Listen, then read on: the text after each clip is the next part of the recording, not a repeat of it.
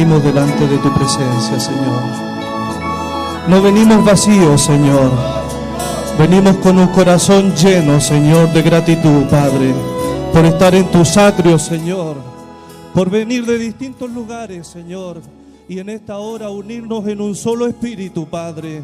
Que tú puedas, te puedas sentir agradado en esta hora, Señor.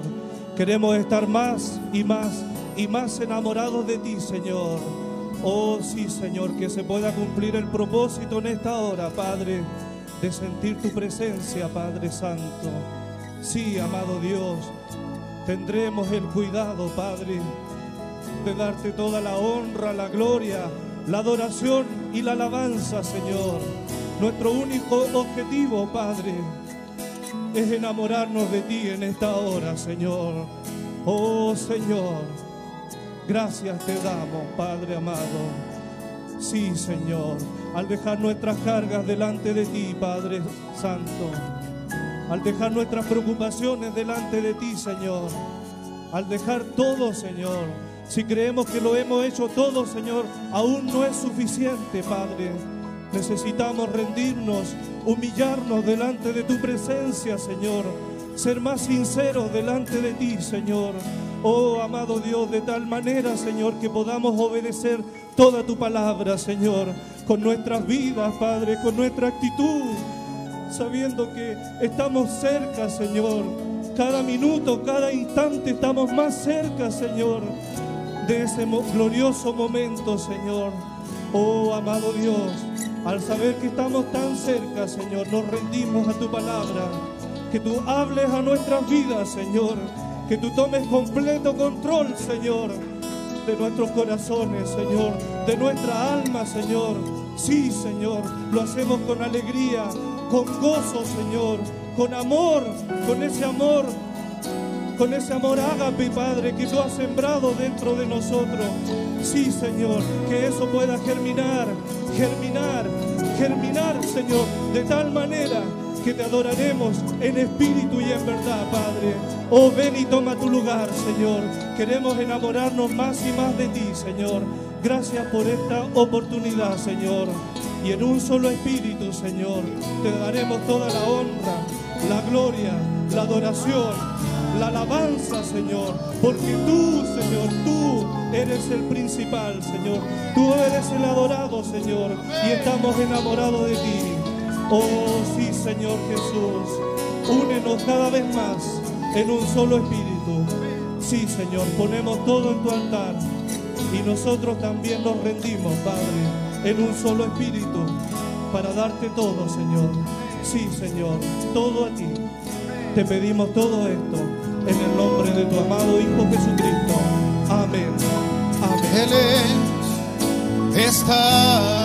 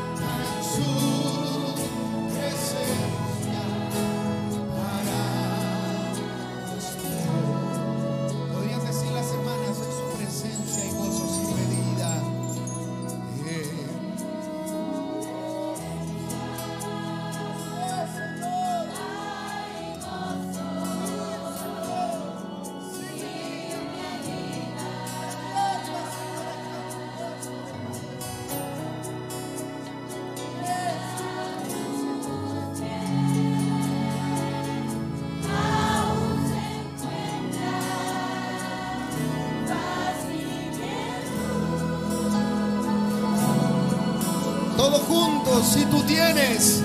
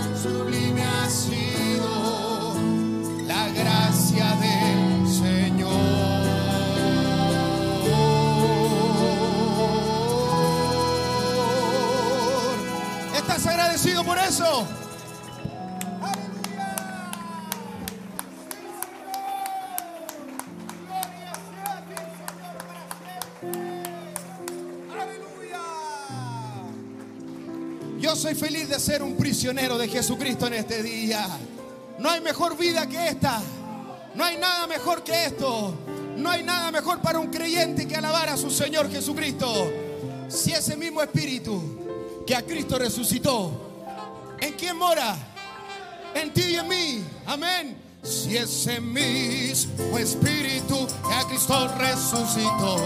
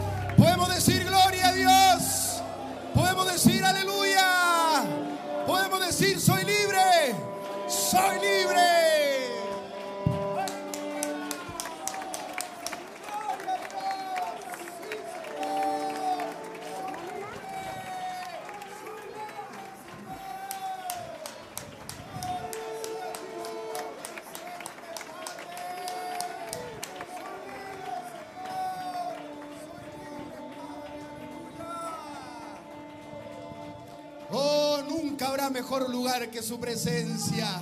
Grítenme loco, fanático vos, porque mi copa rebosa. Aleluya, puede tomar su asiento. Dios bendiga a nuestro hermano Sergio, él tiene una oportunidad.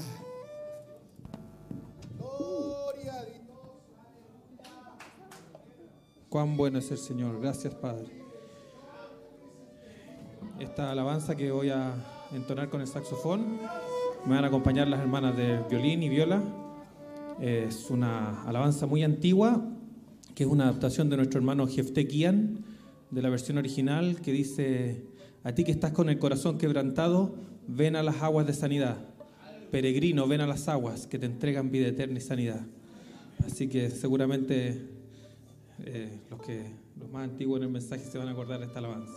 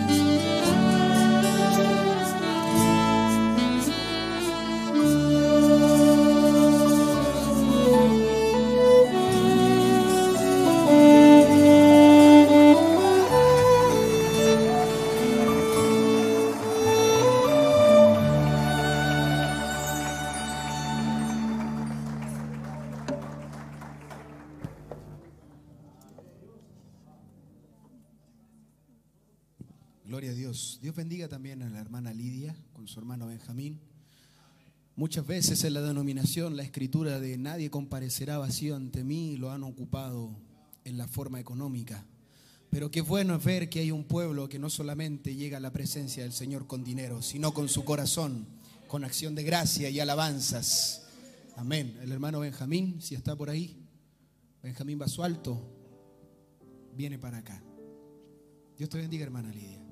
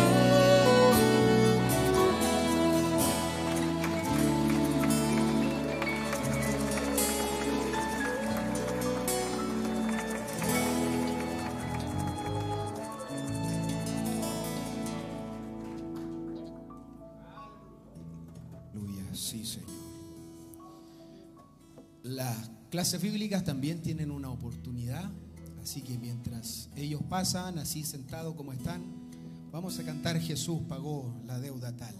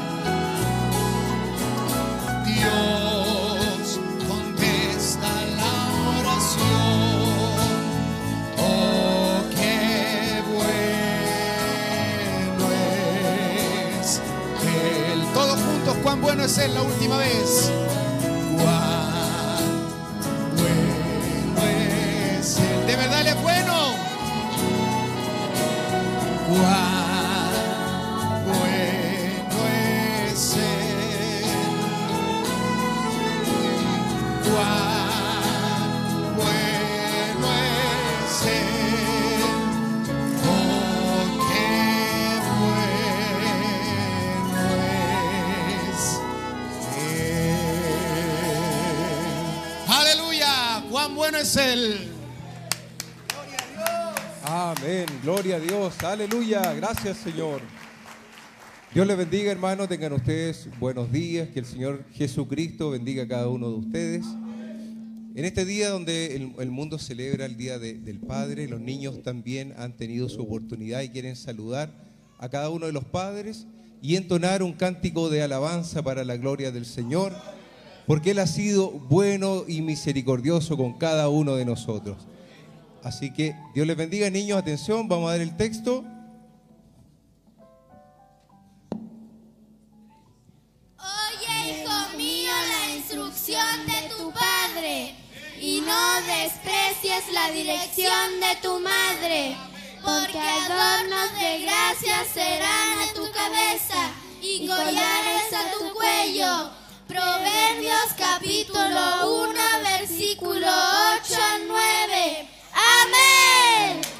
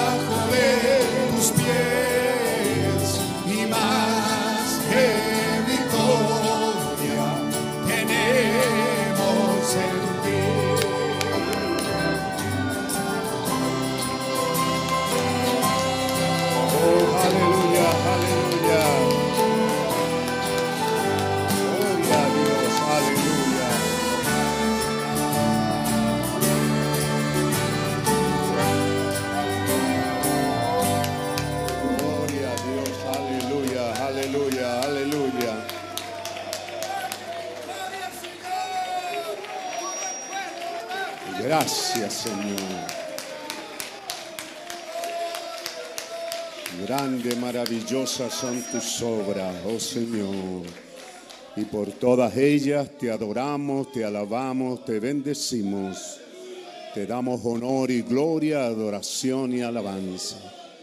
Bendito y santo es tu maravilloso nombre. Bendecimos tu nombre y te damos las gracias por llegar a tus atrios en esta mañana con alegría, con acciones de gracia, con reconocimiento. Gracias Señor por ser hallados aquí en tu presencia. Gracias Señor los que hemos caído en suerte en esta mañana. Porque así está escrito, ninguno puede venir a mí si el Padre no le trajere. Aleluya. Así que testificamos que tú nos has traído, Señor. Gracias, gracias, gracias, Señor. Pudimos ser uno de aquellos que se quedan en casa, pero estamos aquí, Señor. El Padre nos trajo y estamos aquí con alegría de corazón porque a continuación dice, y el que a mí viene, no lo echo fuera. Así que gracias por ser acogidos en tu presencia. Gracias Señor, alabado, bendecido es tu nombre. Gracias por esa bienvenida de tu presencia en nuestro medio, Señor. Gracias por testificar de tu presencia aquí, Padre. Que la fe del pueblo suba tan alta que al salir por esa puerta no salga ningún enfermo, ninguna atadura. Que así sea, Padre. Gracias te damos. Nos reportamos a ti con gozo, con alegría para esta siguiente parte del servicio de esta mañana. En el nombre del Señor Jesucristo. Amén. Amén. Tomen asiento, hermano.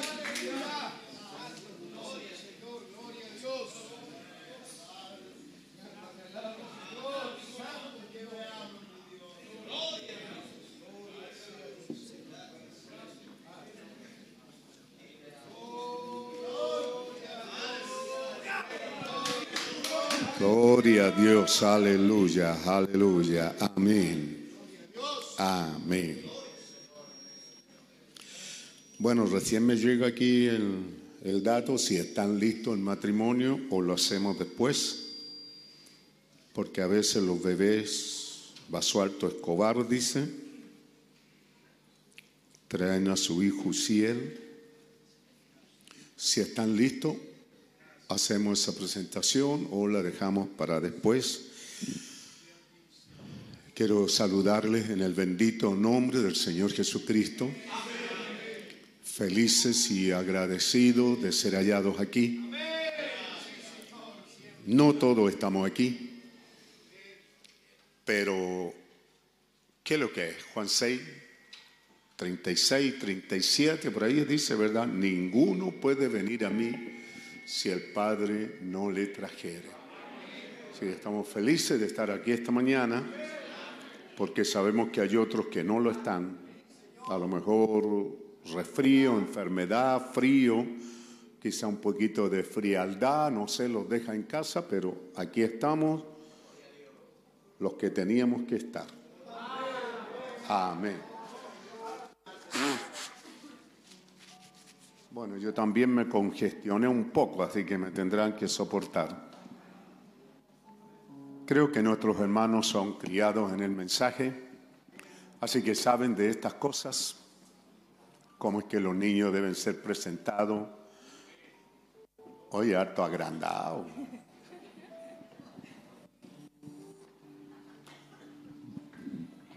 ¿Con qué vienes? ¿Con pinta para ser presentado o para salir a trotar, oye? Bueno, tuvieron algunas dificultades, pero ya salieron. ¿Uciel? ¿Uciel? Soberano Señor Dios Todopoderoso, autor de la vida, bendito y santo es tu nombre que colocas en el corazón de tus hijos el traer a sus hijos para ser presentados a ti. el Señor Elías, es su nombre. Te lo presentamos, Señor. Seguro que tú ya lo conoces desde antes de la fundación del mundo, pero Él ha asomado aquí a la ventana de esta vida humana como Job dijo, corta y harta de sinsabores. Así que Padre, los padres lo traen, Señor, para esa presentación y esa bendición. Oramos que bendiga a este Padre, Señor, con fuerza, con sabiduría, con trabajo, aún en tiempo de aflicción, para que nada falte, Señor. Oramos por esta joven madre también, que tú le bendigas, Señor, con salud, con vida, con fuerza y por sobre todas las cosas, que asuma la responsabilidad de regresarte esta criatura a ti. Y ahora, Padre Santo, oramos por él, si hay algo que lo incomoda, oramos, Señor, que tú te lleves todo malestar. Te lo presentamos, Señor, y te lo dedicamos. Recíbelo en tu seno, Padre Santo, y conforme a tus promesas, ese ángel guardador venga de su presencia y que lo cuide durante la jornada aquí en la tierra. Si hubiera tiempo para crecer, que sea útil y que sea servicial en tu obra mientras tu palabra corre y tu nombre es glorificado. Que así sea, Padre. Te lo presentamos, te lo dedicamos y pedimos tu bendición, Padre Santo, y yo como tu siervo lo bendigo en el bendito nombre del Señor Jesucristo. Amén. ¿Qué? No a decir que estaba con colación, pues Dios te bendiga. O con desayuno a veces, justo tan a tiempo. Tomen asiento, hermano. También los oficios han tenido a bien acordarse que están con nosotros nuestro hermano Pablo Núñez, no lo había visto. Ah, sí, ahí está. Y Jacob Fierro junto a sus familias, Pablo Núñez y su familia, Jacob Fierro y su familia, quienes vienen del lugar de, de Penco. Amén. Así que así nos reportamos en amor en el bendito nombre del Señor Jesucristo. Al mirar el, hace tiempo que no les traigo el diario y ahora se los traigo. ¿ah? Un pequeño recorte del día de ayer del diario La Tercera de la Hora de Santiago de Chile. Tiene algunas cosas y entonces me recordó el Señor algunas citas que ustedes pueden colocar en YouTube la palabra democracia y van a ver que hay como 10 mensajes donde está la palabra democracia. Él cuida de ti del primero de marzo de 1960, cita, no podemos mirar a la democracia. Ahora estuvo bien, pero se ha terminado. La democracia ha vivido su vida de la misma manera que los reyes, los reinos y los dictadores. Todo ha vivido su día. ¿Está retumbando? Mano audio aquí. La democracia fue la mejor cosa que ellos tenían. Todavía sigue aquí. Uh, ¿A dónde está pegando eso? ¿Escuchó bien? La democracia fue la mejor cosa que ellos tenían, ¿cierto? Hemos tenido reyes, reinos, dictadores y todo eso, pero la democracia fue la mejor cosa que ellos tenían. Pero está tan contaminada a través de la política, la democracia está podrida hasta los tuétanos. No hay esperanza en ella. Porque algunos aquí todavía tienen esperanza en la democracia. Hay canutos aquí que todavía son de derecha, de izquierda, sí. ¿Ah? En absoluto. Sencillamente es como que usted está tratando de edificar una ciudad sobre una cosa chamuscada que ya se ha quemado a fuego lento. Ustedes no pueden edificar sobre ello. está arruinada la democracia y acabada. Él cuida de ti, párrafo 18. Párrafo 22. Oh, permítanme persuadirlo a ustedes en el nombre de Cristo. Ustedes, preciosa gente de aquí, pongan todas sus esperanzas en Cristo, en Él. Pues Él es el único fundamento. Viene un sacudimiento. La democracia está cayéndose a pedazo por el sacudimiento. No sé si hay otra versión que pudiéramos ver a qué se refiere el sacudimiento, porque lo repite varias veces. Los reinos están cayéndose a pedazos por el sacudimiento. Las naciones están cayéndose a pedazos por el sacudimiento. ¿Ve usted? Estamos al fin de todas las cosas. Pero en este tiempo, Dios prometió que recibimos un reino inconmovible, firme, inconmovible y abundante en misericordia. Mismo mensaje 114 tengo aquí. Yo se los acabo de decir a ustedes. Yo espero que no se fue por encima de sus cabezas. Yo espero que no lo tomaron livianamente, sino que recuerden estas palabras de que todo está en su fin. La civilización está en su fin. La democracia está en su fin. Esta nación está carcomida, está lista para explotar en pedazos en cualquier momento. O otras naciones, el mundo está en su fin. Toda cosa mortal debe morir para que la inmortalidad pueda tomar su lugar. Todo tiene que morir. Pero aquí está usando la palabra democracia. De ahí nos vamos al mensaje de la obra maestra, párrafo 76. Esta es la cita que busqué, pero usted puede encontrar muchas otras, pero esta es la central. Anótela, obra maestra, párrafo 76.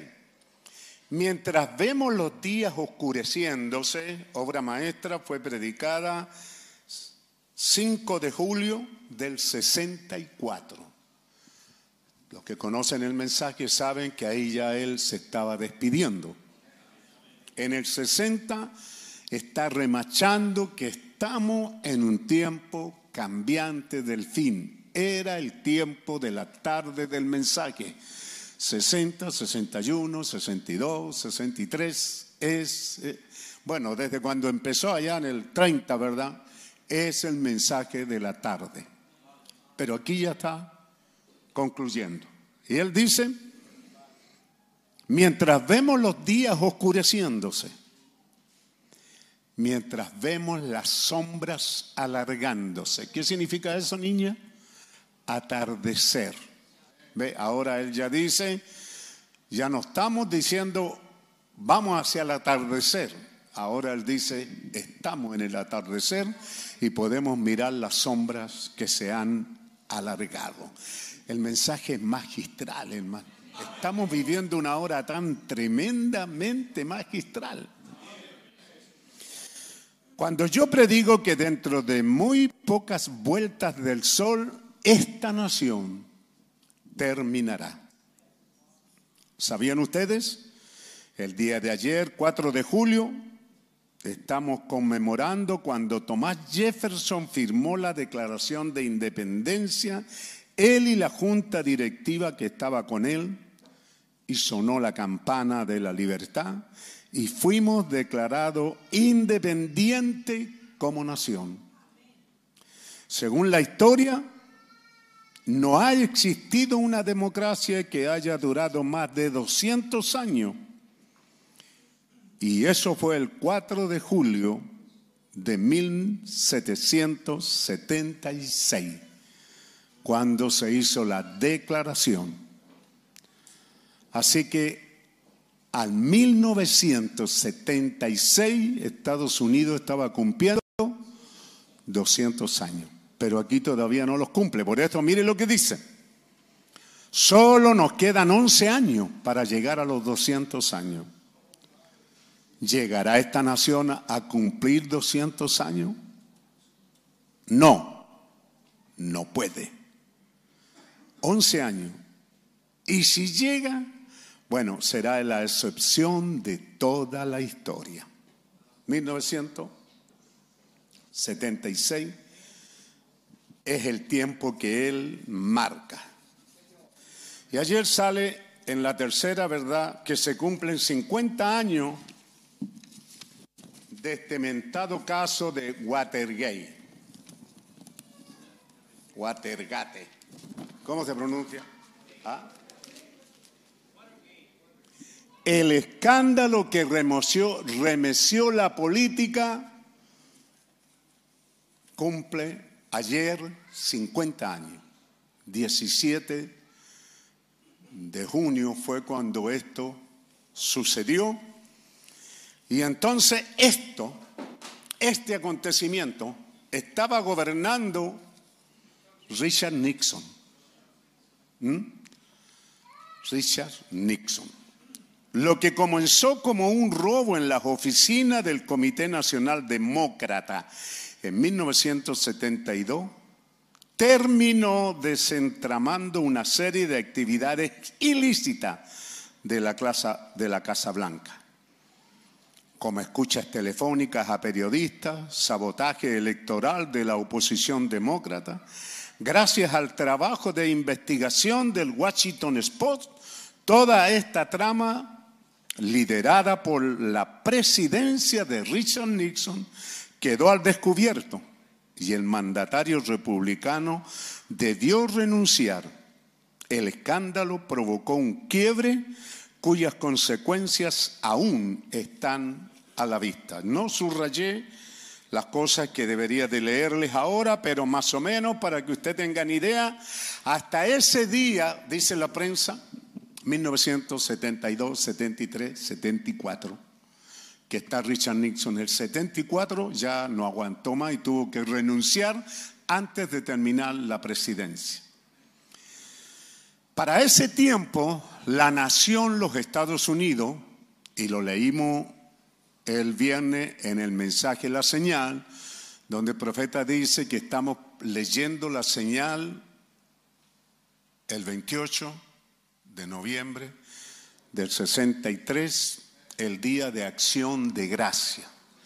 Dice, celebramos, ¿cierto? Lo que esta nación fue como nacimiento, una nación poderosa que llegó a ir a la cabeza del mundo, pero ya está carcomida.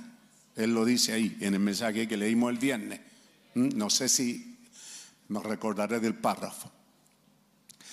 Así que cuando esto sucede, según esta, este diario, porque hay hermanos de Estados Unidos escuchándonos, esto es lo que dice aquí en Chile. No tengo idea de lo que dice allá, ¿verdad? Porque las noticias, no sé, a veces se sabe más afuera que adentro. Lo que dice la noticia es que hasta ese día la nación confiaba en sus gobernantes. Desde este día, 1974, fíjese usted, a dos años de cumplir 200 años como democracia, esta nación se vino abajo y nunca más los estadounidenses, así mismo dice, nunca más los estadounidenses han vuelto a confiar en su gobierno. Así que puede ver de que esto que él está diciendo allá, 1970, ¿verdad? Cuando estas predicaciones, vea usted, iban a la par con acontecimientos que estaban marcando el fin. Era importante para que nosotros como pueblo de Dios estuviéramos bien establecidos en lo que creemos porque el día de acción de gracia, dice él, cierto, llega a ser hoy día una fiesta que no tiene nada de acción de gracia. Porque antiguamente se recordaba, ¿verdad?, cómo los peregrinos llegaron, muertos de hambre, cómo Dios les proveyó alimento y cómo Dios fue proveyendo una nación. Pero ahora, dice, lo hacen para tomar whisky, para embriagarse. Lo que menos hay en los hogares americanos, dice, es una verdadera fiesta de acción de gracia. Está llamando a los cristianos de la misma manera. Los evangélicos están haciendo cosas por costumbre, tradición, ¿cierto? Pero no porque lo sienten en sus corazones. Watergate. Y luego, en la misma tercera, hay otra cosa. Putin asegura que la era de dominación de Estados Unidos está llegando a su fin. En un discurso que él dio, no me acuerdo no de dónde, Putin habla en el Foro Económico Internacional de San Petersburgo. No fue ninguna nación occidentalista, o sea, estadounidense. Pero allí es donde él está diciendo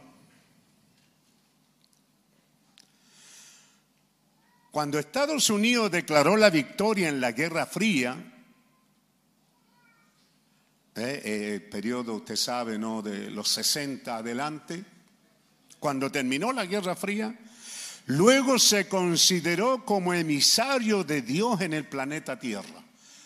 Así llegó a ser Estados Unidos.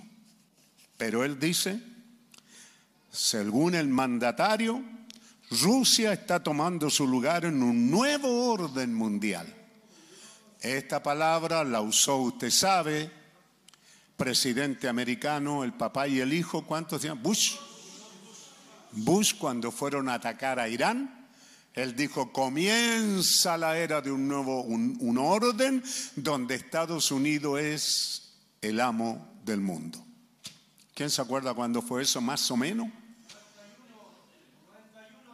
por allá por los 90, fin de año. Sé que estamos acá, 30 años acá.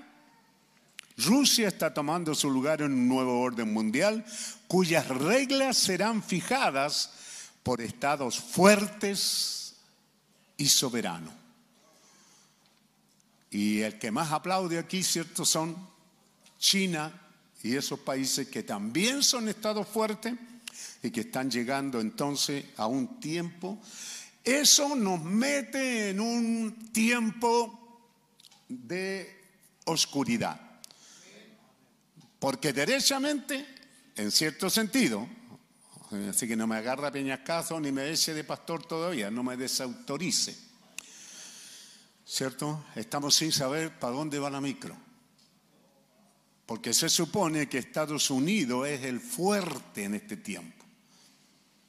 Pero toda la declaración de Putin es que esta guerra en Ucrania era necesaria y está mostrando que Rusia está preparado no solo para una guerra corta, sino para una guerra larga. Y que tiene material para subsistir a pesar de las restricciones económicas de los países occidentales, usted sabe, europeos y Estados Unidos. ¿Hasta dónde resistiremos nosotros? ¿Y cuántos le echarán la culpa a Bori? No lo tengo que defender, porque son miopes y están mirando aquí, pero la recesión mundial que viene es seria. Así que por eso que él dice, si hay un tiempo que usted debe de agarrarse de Dios, es en este tiempo. Así que aquí usted tiene dos cosas que hacía tiempo que no les traía noticias, pero ahí está donde un profeta dice que Estados Unidos no pasaría de los 200 años. Y eso se cumpliría el año, no se olviden, 1976. Pero como una potencia democracia, democracia en sí, una nación que confía en la democracia, llegó a su fin en 1974. O sea, hoy día miramos hacia lo largo del tiempo y nos damos cuenta que eso ya comenzó. Y hasta el día de hoy ya Estados Unidos nunca más fue el mismo de confiar completamente en sus gobernantes, sino que Nixon fue el que se destapó la olla donde muestran que la política es lo más sucio que hay. Porque lo que se descubrió ahí es que el gobierno de Nixon ¿verdad? tenía donde vigilaba a los reporteros, donde estaban poniendo cámara y, audio escucha en la oficina de los demócratas para saber lo que estaban haciendo, cómo el gobierno, cierto, se estaba metiendo en todas las naciones, en toda la esfera política de la nación para tomar el control, porque Nixon iba de candidato a la reelección. Así que fue una movida política. Y el diario dice, así que a manos americanos que nos están escuchando, si ustedes tienen un dato diferente, háganlo llegar en buena onda. ¿Mm? Solo estamos aquí mirando nosotros los acontecimientos desde afuera. No se olviden que el profeta dijo que las democracias es lo mejor que Dios le ha permitido al hombre. Los gobiernos que Dios le ha permitido al hombre son monarquía, que son reinado, ¿cierto? Monarquía. Dictadores ha habido a través de la historia. ¿Ah? Y luego llegamos a la democracia y dice, dice es lo mejor. Es la democracia. Pero no pasará los 200 años. Ese es el punto clima. Amén. ¿Creen a ustedes la palabra? ¿Será eso parte del mensaje? Ponga atención, coloque la palabra democracia y lo va a llevar a muchas citas ahí. Así que queremos saludar porque hay gente que entrando el programa saludan, familia Vargas de allá del sur de Argentina, Inés Aravena Peñaflor, Gustavo Villalba, Juárez, Chihuahua, México, Iván Nogales, Sonora, México, Silverio Pérez, Veracruz, México, Edgar Caraza, Perú, Robert de la Cruz, Colorado, Edinson Prado, Dos Santos, Paraná. Un saludo, hermano Edinson, siempre nos está llegando saludos de él. Saludemos a estos hermanos que siempre nos saludan. René Palma, Arizona, USA y a toda su familia. Jared Roger Díaz, Perú y familia Díaz Romero, Perú. A todo esto entran el programa y ya nos están saludando. Después aparece una lista larga, pero quise pedirle a ellos, hay alguien que leí ahí que no está aquí ¿ah? y que lo, lo, alcancé a ver en, en el programa. Así que hermano, que Dios nos bendiga con estos datos que tenemos. Hace un poco calor, esta cosa está prendida, ¿no? ¿Es eso entonces? No, no hay nada. Es eso. ¿Y esta cosa no la puede desviar para allá? No, si ahí está el técnico, si el técnico tiene que saber que el aire, tírelo para allá. Bien. ¿Estamos atentos con las noticias entonces? Son importantes. Porque esas noticias están marcando una pauta y un tiempo. ¿Mm? Así que vamos a leer ahora, nos ponemos de pie y vamos a leer eh, Evangelio según San Juan, capítulo 15.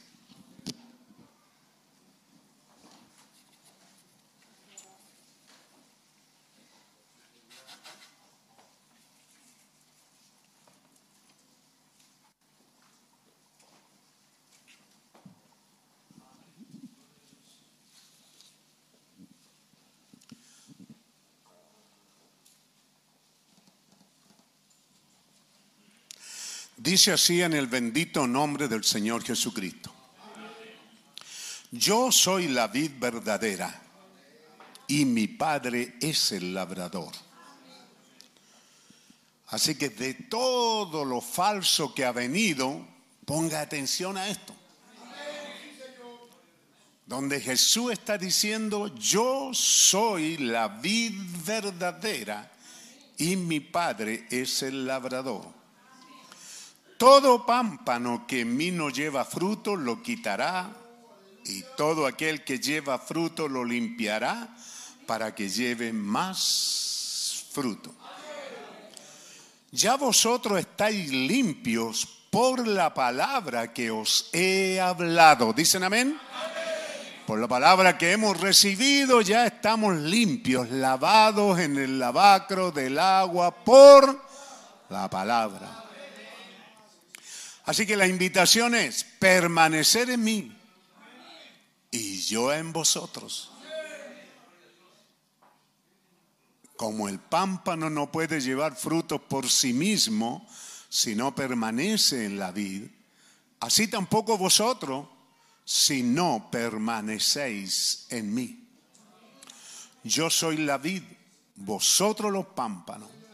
El que permanece en mí y yo en él, éste lleva mucho fruto, porque separados de mí, de mí, nada podéis hacer. ¿Lo está leyendo? Porque separados de mí, dice Jesús, nada podéis hacer. El que en mí no permanece será echado fuera como pámpano y se secará y lo recogen y los echan en el fuego y arden. Si permanecéis en mí, mis palabras permanecen en vosotros, pedid todo lo que queréis y os será hecho. En esto es glorificado mi Padre, en que llevéis mucho fruto y seáis así mis discípulos. Como el Padre me ha amado, así también yo os he amado. Permaneced en mi amor. Si guardareis mis mandamientos, permaneceréis en mi amor, así como yo he guardado los mandamientos de mi Padre y permanezco en su amor. Estas cosas os he hablado para que mi gozo esté en vosotros y vuestro gozo sea cumplido. Este es mi mandamiento, que os améis unos a otros, como yo os he amado. Nadie tiene mayor amor que este, que uno ponga su vida por sus amigos. Vosotros sois mis amigos y hacéis lo que yo os mando. Ya no os llamaré siervo, porque el siervo no sabe lo que hace su Señor pero os he llamado amigo, porque todas las cosas que oí de mi Padre os la he dado a conocer. No me elegisteis, no me elegisteis vosotros a mí, sino que yo os elegí a vosotros. Y os he puesto para que vayáis y llevéis fruto y vuestro fruto permanezca, para que todo lo que pidierais al Padre en mi nombre, Él os lo dé. Esto os mando, que os améis unos a otros. Si el mundo os aborrece, sabed que a mí me aborreció antes que a vosotros. Si fuereis del mundo, el mundo amaría lo suyo pero porque no soy del mundo, antes yo os elegí del mundo, por eso el mundo os aborrece. Acordaos de las palabras que yo os he dicho, el siervo no es mayor que su Señor. Si a mí me han perseguido, también a vosotros perseguirán.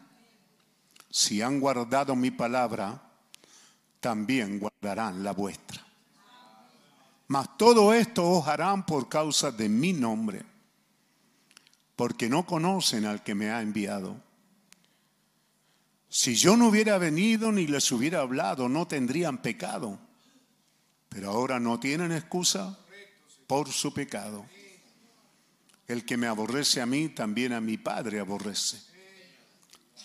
Si yo no hubiera hecho entre ellos obras que ningún otro ha hecho, no tendrían pecado. Pero ahora han visto y han aborrecido a mí y a mi Padre. Pero esto es para que se cumpla la palabra que está escrita en su ley. Sin causa me aborrecieron. Pero cuando venga el consolador, a quien yo os enviaré del Padre, el Espíritu de verdad, el cual procede del Padre, Él dará testimonio acerca de mí. Y vosotros daréis testimonio también, porque habéis estado conmigo desde el principio. Dios bendiga la lectura de su palabra. Decimos gracias, Señor. Que tu palabra haya un lugar perfecto para morar en cada corazón. Que así sea, Señor, en el bendito nombre del Señor Jesucristo. Amén. Tomen asiento, hermano.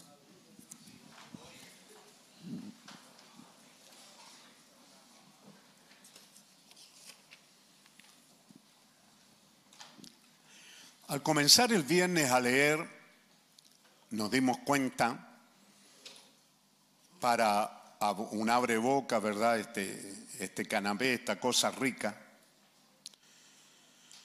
Y que en el párrafo 21, donde empezamos el viernes a leer, dice, debe haber una tercera etapa. Ustedes saben del ministerio. Nunca podré decir lo que es. Así que creo que el Señor está con nosotros y va a hacer grandes cosas. En un solo párrafo, ¿cierto? Encontramos para predicar día y día. Debe haber. Si Él está prometiendo que debe haber una tercera etapa, ustedes saben del ministerio, cómo es que Dios se movió en Él, tenía que haber etapa y yo no se los voy a decir a ustedes lo que es porque la promesa es que cuando venga el consolador a quien yo enviaré del Padre, el Espíritu de verdad, el cual procede del Padre, Él dará testimonio de mí. Él nos revelaría estas cosas. Así que yo creo que el Señor está con nosotros. ¿Cuántos lo creen? Y va a hacer grandes cosas. Encontramos ahí tres cosas sobresalientes para que vea usted en cada párrafo cómo pudiéramos detenernos. En el párrafo 24, muchos estuvieron aquí y tienen el mensaje, ¿verdad? Pero no lo trajeron. No. Alguien lo está repasando ahí. También encargamos más para que sepan que esta semana, o sea, el viernes, ya los que no lo tienen deberían de tenerlo. No sé cuántos se han inscrito. En el párrafo 24 encontramos más cosas todavía. Yo estoy buscando un tiempo de una manifestación del Espíritu de Dios en estos últimos días, en lo que estamos viviendo. Él dice, yo estoy buscando por una manifestación del Espíritu. Esa debería de ser y por eso es que estamos aquí en esta mañana. Por eso nos reunimos.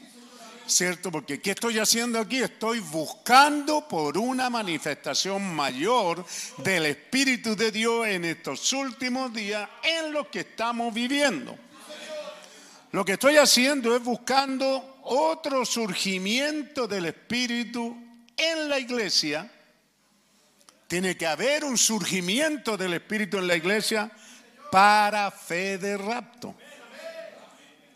Tiene que ser un poco antes que venga. Y todo está dispuesto en orden para eso. Y yo creo que nosotros estamos ahora en el tiempo en que la palabra debería tener la preeminencia. Entonces Él está esperando que usted, que yo hagamos de esta palabra que ella es la que tiene la preeminencia. Cuando la palabra de Dios tiene la preeminencia en nosotros, ¿cierto? Comenzamos a hacer Cuidadoso porque si bien es cierto, las palabras que yo os he hablado son espíritu y son vida, pero este libro llamado la Biblia es el que contiene la base de esa palabra. ¿Cierto? Y la hija de William Branham nos dice que el hermano Branham tomó el cuidado de que jamás hubiera algo sobre la Biblia. ¿Cierto? Y aprendemos de Israel de que Israel la tiene en un marco especial. La palabra de Dios es algo especial. Cuando usted llega y la tiene tirada ahí, llegan los malcriados y la rayan, eso prueba que usted no tiene ni un respeto y que la palabra de Dios no importa. Cuando grite a buen cuello que la palabra es primero, esos pequeños detalles muestran que no es primero. Cuando la palabra hay unas Biblias por ahí todas feas, dobladas, así descuidadas. Yo cuidé de no hacerle una raya a la Biblia porque tenía la escuela pentecostal de que no hay que agregarle nada. Y después el profeta me da un palmetazo porque me dice, usted conocerá a un creyente por los rayados de la Biblia. Así que de ahí empecé a rayarla. Ya no tanto porque no tengo la costumbre. Pero yo no tengo esa costumbre de rayar la Biblia, hermano. En mí está esa cosa que se revela, pero como agregarle. Pero a veces subrayarla, hacer una marquita, prueba de que usted leyó esa parte. Y que hay algo interesante para un futuro porque usted lo subrayó. Son cosas que vamos aprendiendo. La palabra debe tener la preeminencia. Ahora ya todo esto está preparado. Solo se requiere que alguien venga a la escena para manifestar esas promesas. Así que Él ahora está hablando. Lo que quiero colocar en su corazón es promesa. Él prometió muchas cosas en estos últimos días y muchas en el área natural, política, se han cumplido. Si esas promesas se han cumplido, le tienen que dar fe para creer de que las promesas que necesitamos, también Dios las cumplirá. Así que no se olviden que mi tema es sobre la señal. Bueno, un ejemplo 31. Un ejemplo perfecto para nosotros hoy siempre derrotar al enemigo con la palabra de Dios, con el escrito está. Entonces cuando ahora, ahora ya no citamos solo este libro como tal, que nunca, ¿cierto? Usted lo pone en el auto y después echa hasta los pañales sucios de la guagua encima y tantas cosas. Llega y la tira. No, la palabra siempre debe tener un lugar preeminente. ¿Ah? Cuando usted cree que la palabra se cuida por sí sola y que Dios ha guardado, buques se han hundido y la Biblia se ha salvado, casas se han quemado y la Biblia no se ha quemado. Así que eso le da una fe así, una fe tonta, una fe supersticiosa, como quiera llamarlo. Pero si usted va manejando y lleva la Biblia en un lugar especial ahí, si se libró allá, se librará ahora. Y si usted va detrás de la Biblia, yo creo que la Biblia es mejor que los Jaiba, hermano. Herba, ¿cuántos se llaman? En los pequeños detalles. Si nosotros tenemos la palabra en nuestro corazón, siempre habrá un escrito está. Cuando el diablo le dice a usted que su ser amado, el médico dijo que ya, pero ¿qué dice la palabra? ¿Ah? La palabra dice que mientras hay un respiro hay esperanza, manténgase creyendo, entonces mire a la palabra.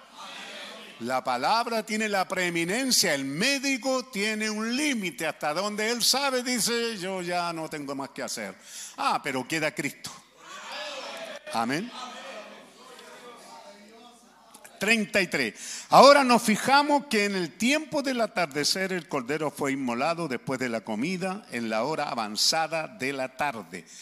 Ahí otra vez estamos uniendo la noticia que acabo de darle, es en el tiempo de la tarde. hay cosas que están marcando que este día no es el día de la tarde, hermano. Esto ya sucedió.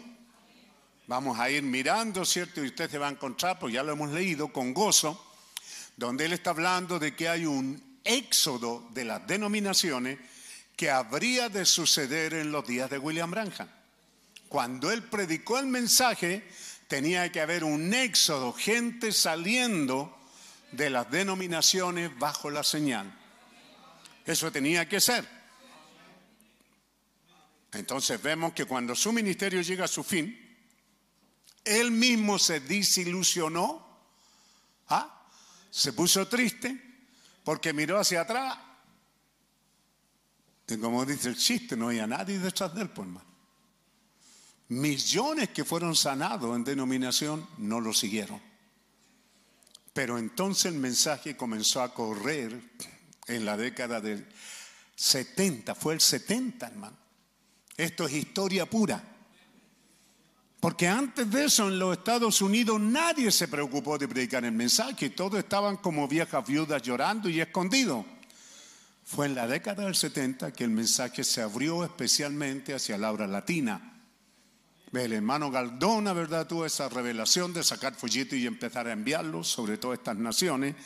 Y entonces ahora sí se produce un éxodo. Sí comenzamos a juntarnos gente que salimos de los católicos, pentecostales, bautistas, eh, unitarios, solo Jesús, de todo, ¿ve? Porque ahora el éxodo, el éxodo comenzó a manifestarse. ¿Por qué? Porque la señal, el mensaje llegó a nuestras vidas y lo aplicamos. Pero ahora vamos a quedar justo ahí donde otra vez tiene que haber un éxodo ahora, pero el éxodo al cual estamos apuntando es el rapto. No, no, no puede confundir los dos éxodos, hermano. El tercer éxodo es el tercer éxodo donde Dios está sacando una novia de entre las denominaciones.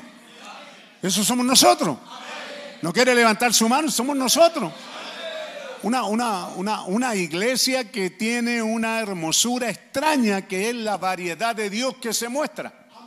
Donde bautistas podemos abrazarnos, tener compañerismo con católicos, pentecostales, incrédulos, mundanos, drogadictos, borrachos. Toda esa clase de cosas hemos salido.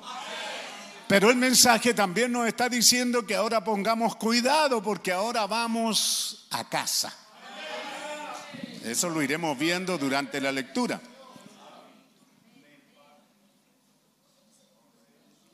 ¿Ve? Esto no es para el incrédulo, esto no es para los simpatizantes. ¿Ve? Mucha gente vino al mensaje a simpatizar. Mucha gente. ¿Mm?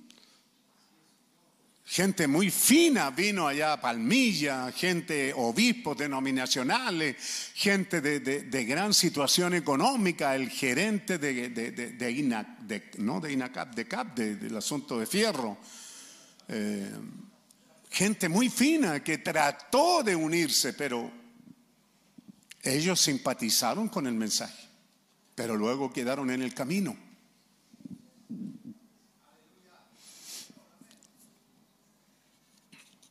El pueblo, esto vino para prepararnos para un viaje. Es para el creyente que ya está bajo de la sangre. El creyente debe de estar vestido, calzado, con bordón en su mano, los lomos ceñidos y preparado para el viaje. Y aquí es donde dice, ¿ves? Yo escogí este mensaje, párrafo 39, junto con la noticia. Yo escogí esto hoy en un día de acción de gracia, una celebración, porque hoy una celebración de nuestros antecesores, antecesores peregrinos que Dios bendijo para que vinieran aquí a comenzar una nación. Y lo lograron. Comenzaron una nación y lo lograron. Una gran nación, una poderosa nación, excede a todo el mundo hoy en toda y también en toda su corrupción y va a caer. ¿Ve? Eso era lo que se estaba celebrando. ¿ve? Muy bien. Entonces nos gozamos el domingo cuando vimos entonces que la palabra señal, ahí están los señores de inglés, ¿dónde están? Los que hablan inglés, ¿verdad? Entonces hay una palabra señal que se refiere a la señalética que dice tantos kilómetros está la ciudad. Esas también son señales que están en la ruta. Pero la palabra que el profeta estaba usando entonces era boleto, el ticket, el precio requerido ha sido pagado. Amén. Era una señal de que algo había muerto, ya había muerto, la sangre misma era la señal. La sangre estaba diciendo, esta casa ha cumplido con los requisitos de la palabra de Jehová. Esta casa que tiene la señal ha cumplido con los requisitos de la palabra de Jehová y por lo tanto está protegida por esta señal. Esa señal marca que la casa está protegida por esa señal. Está mostrando que el precio ha sido pagado. Que toda deuda que le debíamos al diablo también fue pagada. Toda maldición que el diablo quiera echar sobre usted, eso muestra que ya fue pagado. Esa maldición no puede tocarlo porque ya fue pagado. Aleluya. 46. La vida había salido del sacrificio y ahora la sangre era la señal de que sus órdenes habían sido llevadas a cabo. ¿Ve? Allá dice, eh, esta casa ha cumplido los requisitos. ¿Se fija la palabra que está usando el, el maestro, el predicador? Amén. Esta casa que tiene la señal, esta casa que ha creído en Jesucristo, que se ha bautizado en el nombre del Señor Jesucristo, que ha creído el mensaje y que estamos aguantando, soportando el reproche de las denominaciones que nos llaman que seguimos a un hombre, que esto y que lo otro, esta casa está probando que los requisitos están cumplidos. ¿Lo están? ¿Creemos que están cumplidos? Entonces, pues hermano, no hay nada que cumplir, solo creer nomás. Y luego dice, la señal muestra que sus órdenes, aleluya, han sido llevadas a cabo. Amén. Era una señal de que el cordero había muerto, la sangre era la señal de que los requisitos de Jehová habían sido cumplidos en esta casa. Lo que Dios requería entonces había sido cumplido. Cumplido los requisitos de Jehová. Él mismo se había identificado al aplicar la señal a sí mismo y a su casa. Eso estaba diciendo, ¿ve? Cuando el adorador cree eso, un tipo de Cristo en este día, entonces la sangre era una señal de identificación de que este creyente ya había cumplido con el requisito de Jehová. Y yo estoy seguro que el ángel de la muerte tendrá que pasar de mi casa porque he cumplido con la señal de Jehová. Un cordero ha muerto en lugar de mi familia y de mis amados. Ellos están bajo la sangre. Así como usted tiene la amenaza de la muerte, tiene que pasar. Nosotros ahora tenemos una señal en este día se nos ha dado una señal, la cual es un antitipo de este tipo, de esa señal natural. Se nos ha dado la suprema señal sobrenatural. ¿Ve lo que tenemos? ¿Qué cosa? La suprema señal sobrenatural. Todo lo que eso prefiguró se le ha dado a esta generación. Se le ha dado a cuál? La de allá atrás. Vuelvo a repetirle, no se desubique. Esto está sucediendo el 60. El mensajero de la tarde está presente. ¿Quién es? El profeta de Dios, como Moisés. Moisés tenía que estar presente cuando Israel aplicó la señal y salió, ¿correcto? Y William Branham estaba presente y está diciendo, esto le ha sido dado a esta generación. A esta generación, a esa le fue dada una suprema señal. ¿Ve? Entonces, si usted la recibe y cree y ha salido fuera, entonces nosotros ahora tenemos el Espíritu Santo. Es nuestra señal, es nuestra identificación. Nos identifica que somos sus hijos reconocidos de Dios. Así que esa señal tiene que agregarle algo más. Esa señal dice que somos los hijos reconocidos de Dios. Porque la vida humana nos muestra que hay mucha gente que tuvo hijo y que nunca reconoció. ¿Es correcto? Pero nosotros somos los hijos reconocidos de Dios. Eso es lo que muestra la señal. Es nuestra identificación. Párrafo 51. Pero hoy nosotros tenemos la sustancia. No solo tenemos la forma o solo la sustancia química. Uno no pudiera tomar la sangre de Jesucristo y aplicarla a todo corazón. Pero Dios envió el Espíritu Santo. Esa era la señal que estaba sobre el humano en el corazón humano. Y esa es la identificación que uno ha aceptado el plan de Dios y ha cumplido los requisitos de Jehová. Otra vez lo dice. ¿Ve? ¿Ve de lo que él está hablando? Que esa señal está hablando, ¿verdad? Que habla de una identificación. Que, que, Dios se identificó con nosotros y nosotros nos identificamos con Dios. Es una señal segura, hermano. ¿Correcto? Él los cumplió por uno en el Calvario y uno los ha cumplido estando de rodilla. Y Dios le ha dado una señal simbólica. El regreso del Espíritu Santo que estaba en Cristo está en uno ahora y una identificación garantizada de su vida, muerte, sepultura y resurrección, que vive por los siglos de los siglos. Ahora, en la iglesia creyente, amén, es una señal segura. Nosotros tenemos la señal de la sangre, lo cual es el bautismo del Espíritu Santo. Dicen amén, pueblo de Dios. Que nos identifica a nosotros como creyentes. Y estas señales seguirán a los que creen no a los profesantes, sino creyentes identificados. Entonces cuando dice, hermano, pero es que a lo mejor la señal puede que lo siga, puede que no lo siga. No, Señor. Jesús dijo, le seguirán a los que creen. Absolutamente. Imposible que no suceda.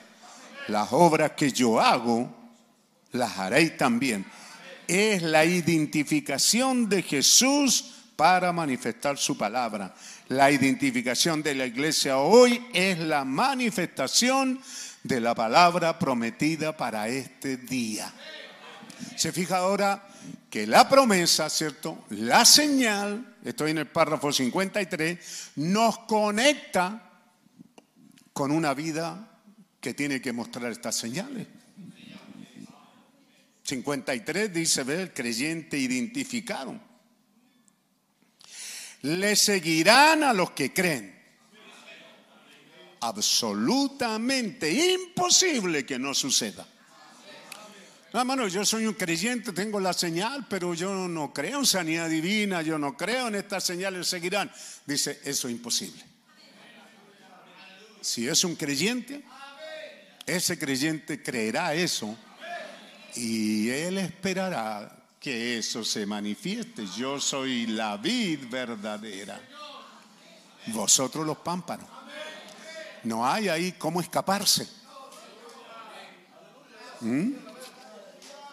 Al final del mismo el mismo Espíritu vivifica la palabra al creyente hoy, manifiesta las mismas cosas, mostrando que la señal está sobre esta persona, lo cual es la vida resucitada de Jesucristo viviendo en su creyente. Eso debería encender en fuego a una iglesia. Y es en verdad tan cierto a más no poder. El Espíritu mismo vivifica la palabra al creyente y manifiesta la misma cosa, mostrando que la señal está sobre esta persona. La señal. ¿Qué señal? La cual es la vida de Jesucristo o la vida resucitada de Jesucristo viviendo en su creyente. ¿Resucitó Jesucristo? Bueno, tiene que vivir en nosotros porque de lo contrario no hay nada que testifique que Él resucitó. Excepto que se dice, ¿verdad?, que allá en Palestina hay una tumba vacía, pero eso puede ser y no puede ser. Lo que testifica que Cristo resucitó es que la misma vida de Él está en nosotros. Por eso Él empieza diciendo, estoy buscando, ¿por qué? Por una vida más. ¿Cómo dice? Espiritual. Debe haber una tercera etapa. Yo creo que el Señor está en nosotros, pero el 24, yo estoy buscando un tiempo de una manifestación del Espíritu en estos últimos días. ¿Correcto? Y otro surgimiento del Espíritu en la iglesia para una fe de rapto. ¿Ve?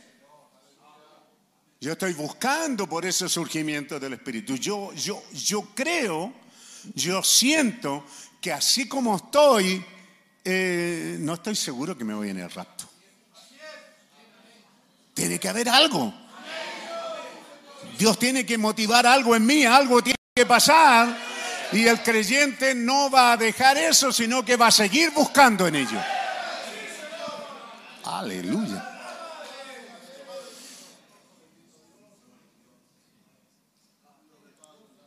Cincuenta y cinco. No solo en su muerte, pero si somos aceptados, nosotros estamos identificados no solo en su muerte, pero en su resurrección, por medio de la vida que estaba en él, que es enviada sobre el creyente para una señal, un memorial de que la muerte ha pasado de él y Dios lo ha sellado a usted en el reino de Dios hasta el día de su redención. Efesios 4:30. ¿Están bien? Para mí, hermano, es muy importante. Es el genuino evangelio tan puro como lo es. Amén. 58. Ahora, cuando afirmamos que le creemos a Dios, entonces Dios identificará nuestra fe al darnos la señal de la sangre de Jesús que terminó la obra por nosotros en el Calvario, entonces nuestra vida está en la de Él. Amén. Pero ahora la vida que estaba en la sangre llega a ser la señal. Y ustedes son un producto que Dios ha sellado dentro del reino de su Espíritu Santo. Vamos a hacer un paréntesis ahí. Quédese quietecito. Los que tienen el folleto, miren el 61, dice, ningún diablo, usted está escuchando lo que está diciendo, ¿verdad? La vida de Jesucristo en nosotros tiene que producir que estas señales seguirán al creyente. Las obras que yo hago, Él también las... Es imposible que no suceda. Es un reto, tiene que suceder. Por eso que el verdadero creyente está buscando por más de Dios, porque el verdadero creyente sabe que hay algo que le falta.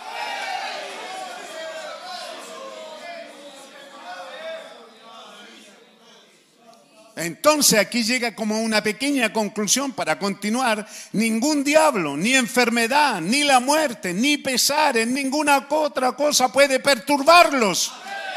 Mientras ustedes mantengan esa señal sobre ellos, amén. Su fe inmutable palpita eso y eso moldea una forma de Jesucristo, la imagen en la que usted está caminando. ¿Ve? Es una señal de que el precio requerido ha sido pagado. ¿Ve? Ustedes ya recibieron esa señal, sosteniendo la señal en su mano. Ustedes tienen una seguridad de resurrección.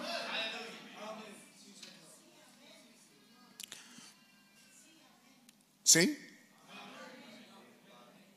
No es un mero consuelo, no, ¿verdad? Cuando vamos a dejar a un ser amado a la tumba, no vamos ahí a estar como dando una pastilla, pero resucitará. Pero adentro, ¿qué va? No a resucitar. ¿Qué dice usted? ¿Va a resucitar?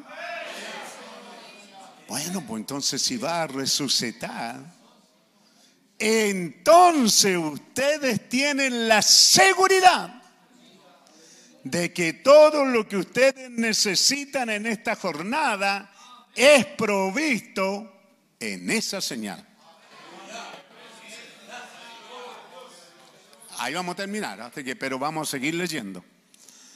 Pero es importante. Ustedes tienen la seguridad, agárrese, de que todo lo que ustedes necesitan o todo lo que ustedes necesitan en esta jornada es provisto en esa señal.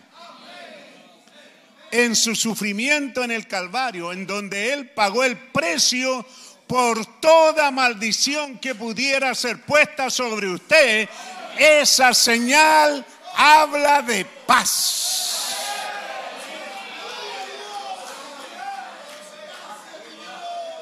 Cuando los ácidos y los vientos eruptados del diablo así con... ¿ah? de borrachera, hediondos que él erupta y levantan las tormentas que amenazan con hundir su embarcación, usted está ahí con paz. No se va a hundir. El diablo dice, la voy a hundir, pero usted sabe que no, porque usted tiene la seguridad todo lo que usted necesita en esta jornada, ha sido provisto en esta señal. Por eso, pueblo de Dios, siento la necesidad. Lo leímos el viernes y se lo estoy repateando hoy día. Es como muchos, pero muchos no estuvieron y los que, no, los que estuvimos, imagínense, lo leímos el viernes. Yo lo leí antes del viernes y me gocé el viernes. Eh, sí, eh, y ayer sábado estuve todo el día repasándolo. Lo pasé del mensaje antiguo que tenía a este nuevo. Y me dan ganas de quedarme en párrafo, cada párrafo. Así que si el diablo me dice, oye, no le hablé más, si ya lo saben. Pues digo, yo lo sé, pero me encanta.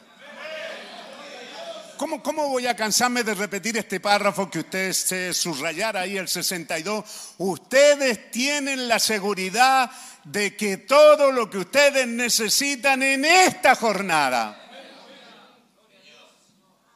todo lo que necesitamos en esta jornada, en esta vida humana, nos ha sido provisto. No nos será provisto, nos ha sido provisto por la señal. 63. No hay demonio que pueda pararse delante de ella. No hay nada que pueda pararse delante de ella porque Dios ha aceptado la señal. Y ustedes tienen la señal en su mano porque el precio está pagado. Es una señal segura.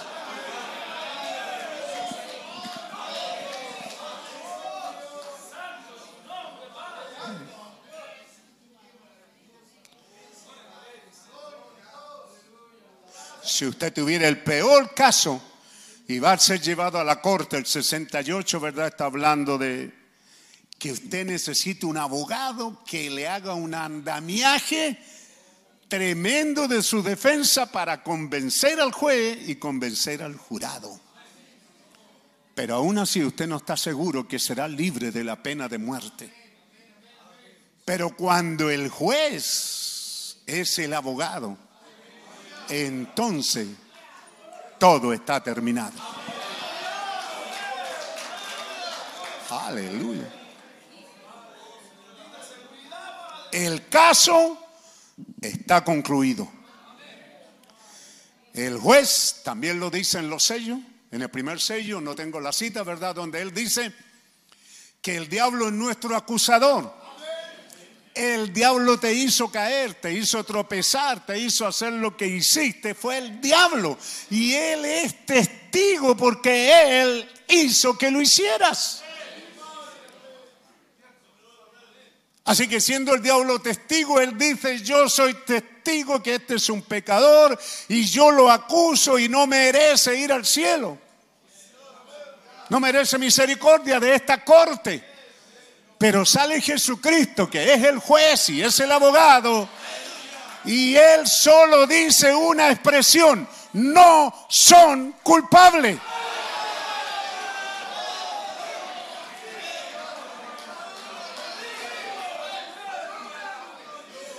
¿No cree usted, hermano, que ese juez sería llevado a la otra corte por hacer una, una, una, una cosa ilegal? ¿Cómo él a una persona culpable la declara absuelta, la declara no son culpables? ¿Cómo pudiera hacerlo? En la otra corte lo van a condenar a ese juez. Pero no hay otra corte porque el juez pagó el precio. Entonces él dice, oye, pero el precio ya lo pagué. Yo ya fui condenado en la cruz, vergonzosamente desnudo en una cruz. Él pagó el precio requerido. No es que el juez esté haciendo presumido con su autoridad y que está diciendo ustedes lo acusan, pero yo lo dejo libre. No, no es así. Él está hablando de que él pagó el precio. Somos 69, somos libres. Aquí usted aplica el 316, ¿verdad? De Juan. Somos libres de pecado. No somos del pecado ya más. No somos del mundo más.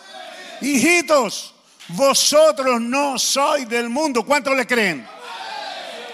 Nuestro juez y abogado son la misma persona, así que el caso está concluido. El caso contra nosotros era tan grande. El caso de que habíamos pecado era tan grande contra nosotros al grado que no había nadie que pudiera ayudarnos. Ni arcángel, ni abogado, ni ángel, ni querubín. Nada. Este párrafo 69 también debe subrayarlo. ¿Ah? Porque la, acusación de que somos culpables, somos culpables eh, de haber cometido fornicación, de haber robado, de no pagar los diezmos, no traje ofrenda, no fui al culto, esas cosas no, somos culpables de la muerte del hijo del gran rey. ¿Qué mensaje es ese? Gracias. Gracias, ¿verdad? Ve, el hombre estaba en la cárcel. ¿Por qué? Porque mató al hijo del rey. Nuestro pecado era tan grande, por eso es que a veces, no, pero es que nosotros nacimos aquí, no hemos cometido ningún pecado, que astuto era el diablo, ¿verdad? Haciendo como que los hijos de aquí no son... Usted los ve que desde chiquitito ahí cuando se agarran a puñetes para matarse a veces. Ah, usted ve a dos niños a veces que empiezan a, a pegarse así nomás y después están... ¿Ah? Somos culpables. ¿Cómo dice el hermano el texto que les di de... Todavía no llegamos, ¿cierto? Desesperaciones o desesperación. Así conocimos el mensaje antes. Lo tenían en penco como porque el hermano nos había dado predicar el mensaje. Hermano Belisario me dijo a mí que llevara un tema sobre la señal en la familia. Cuando llego, al cuando llego al, a los comedores, y ahí está el texto. 23, hermano. Párrafo 23. A ver, ¿quién sería que no se sienta ofendido aquí conmigo y me ayudara? Por aquí, hermano. Ya bajé ya, pues, llegó muy tarde, amigo. Tiene que ser más rápido. Necesita un milico ahí, ¿cierto? ¿Ah?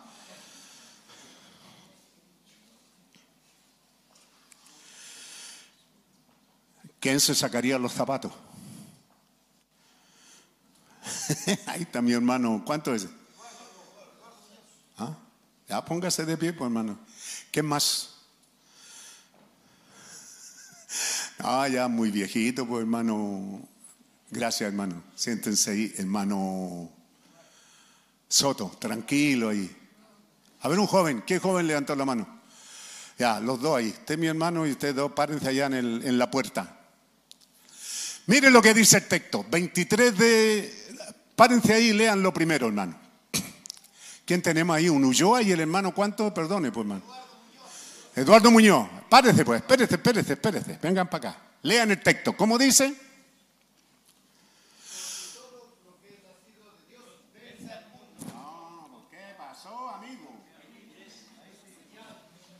La señal, Jesucristo. ¿ve? Aquí, aquí está en el mensaje de desesperación, ¿cierto? El hermano Branham aquí está resumiendo. Dice, la señal, coma Jesucristo, coma el Espíritu Santo, está en medio de nosotros.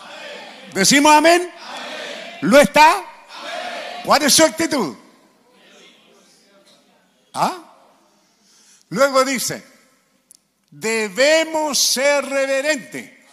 ¿Qué pasa, amigo? Ah, y ahí en esa versión dice, no, no, no, no, no podríamos humillarnos lo suficiente. ¿Ah? Quítense los zapatos. No sería suficiente humillación quitarse los zapatos.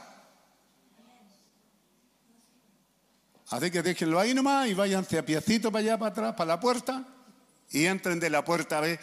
Porque allá atrás, algunos antiguos, ¿quién se acuerda del hermano Chauca cuando vino, verdad? Subía aquí al altar, se sacaba los zapatos. Y en aquellos tiempos muchos de nosotros, yo no, pero los hermanos, oh, qué humilde. Yo lo conocí, no tenía nada de humilde el viejito Chauca. Es para que usted entienda, ¿ve? Que, que es lo que Dios quiere, una, una pequeña dramatización. Ve, estamos entrando, hermano, por esas puertas con acciones de gracia. No pudiéramos humillarnos lo suficiente. Debemos reverenciar eso.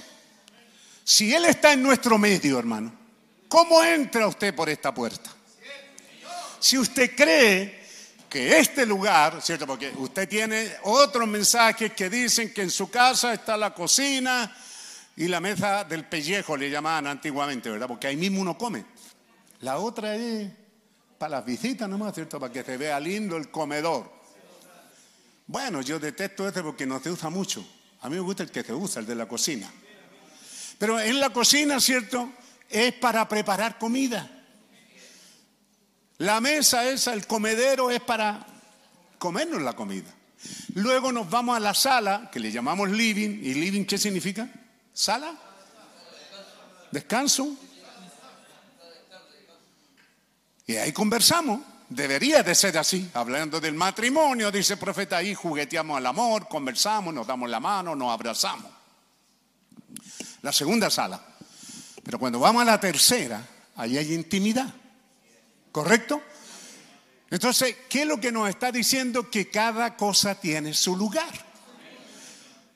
Si usted quiere ver un partido de fútbol, tiene que ir al estadio. Si quiere ir a ver bailar, tiene que ir al baile. Quiere ver una obra de teatro, va al cine y así. Un show tiene que ir allá. Pero si venimos a la casa de Dios, ¿ah? ¿cómo suenan las notas? Uy, no tengo músico, qué tremendo ese. ¿Ah? Al entrar aquí yo siento su presencia. ¿Cómo suenan? Con alta salsa.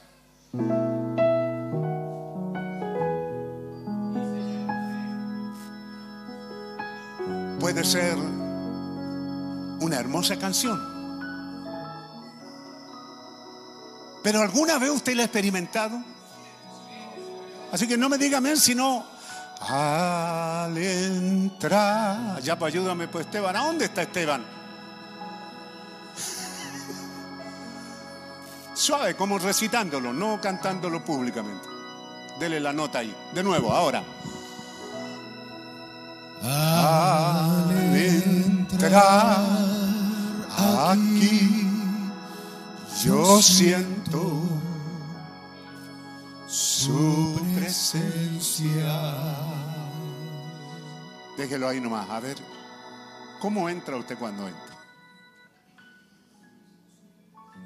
Una viejita del mensaje? ¿Aquí? De esas ovejas que, que nos hemos soportado mutuamente por años. ¿Ah? Me dice que raro, pastor, últimamente la gente entra, como dicen, ya salió el sol, cuello erguida. ¿Ah? Y con taco alto haciendo resaltar la... ¿ah? Y con vestido ajustado. ¿Qué hombre no va a mirar, hermano? ¿Mm? Pero si al entrar aquí, ya podemos la. Yo siento su presencia Y yo sé que el amor abunda en mis hermanos. Abunda el amor en ellos.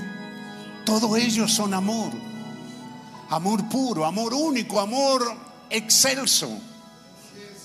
Amor que no existe en ninguna otra parte del mundo. Amor tan fino, tan dulce, tan sacro, tan, tan hermanable, tan especial que podemos amarnos y a veces con cuidado podemos decirle, cierto, a la señorita, señorita, yo las amo. Pero saben que es un amor que no tiene nada que ver con lo humano. O a una hermana o a un hermano. ¿Cuántas cosas han sucedido en el mensaje, hermano? Vergonzosas. Pero al entrar aquí. Entonces, regresemos al texto. ¿Cuán reverente deberíamos de entrar? ¿Ah? ¿Dice así? ¿Cuánta? Sacarnos los zapatos. ¿Ah? Nuestro está en medio nuestro. Debemos reverenciar eso. Dice así. Debemos reverenciar eso. ¿Qué pasa? Día de acción de gracia. Han llegado a ser una tradición. Y la iglesia llegó a ser una tradición. Un montón de evangélicos viniendo a la iglesia por tradición. Un montón de gente viniendo a la iglesia solo por cosas normales. Pero hace cuánto tiempo que no sientes esa presencia o no vienes creyendo, porque no importa si no la sientes, no está basado en el sentir, está basado en el creer. ¿Cómo no te vas a acordar que al entrar ahí tienes que, reverencia? Eso, no, no, no, no podríamos humillarnos lo suficiente, quitarnos los zapatos. A ver, avancen con humildad. ¿Ah? Sé mi cabeza agacha, no hace humillado porque no se olvide que hay otra cita. Erguío y levantar vuestras cabezas, pero está hablando de su presencia. Ahí nomás, hermano. Y ahora harían el otro paso. Entrar por ese pasillo. ¿Qué pasa, hermano? Arrodillarse. A ver, entrar de rodilla. Ustedes dijeron que eran voluntarios. Arrodíllense. Caminen de rodilla. No sería suficiente. Ahí nomás, hermano, gracias. No lo haría. No sería suficiente para satisfacer eso. No sería suficiente.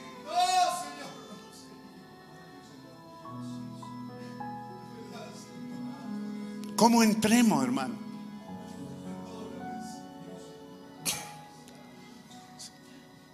Arremangándonos el pantalón, sacándonos los zapatos, los hombres, caminando de rodillas. No sería suficiente. ¿Lo escuchó? ¿Qué es lo que se requiere? Una vida que produce el fruto del Espíritu. Pero eso no quita que así deberíamos de entrar por esa puerta. En su corazón, en su forma de ser. No cuella erguida aquí como dueña del mundo. no mujeres caminando y provocando a hombres. No venimos a eso aquí. Tampoco los hombres vienen a mirar eso. Muchas gracias, hermano. Pónganse de pie.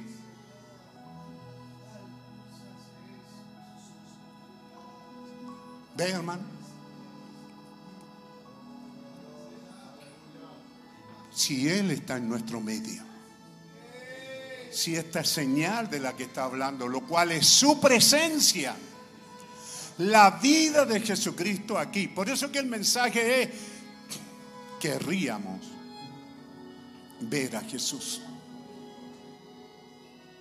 ¿Cuántos a lo mejor vienen así, todos sueltos de cuerpo, dice el profeta? Yo vengo, aquí viene al culto, hermano, a ver a Jesús. Vengo a una entrevista con él. ¿Ah?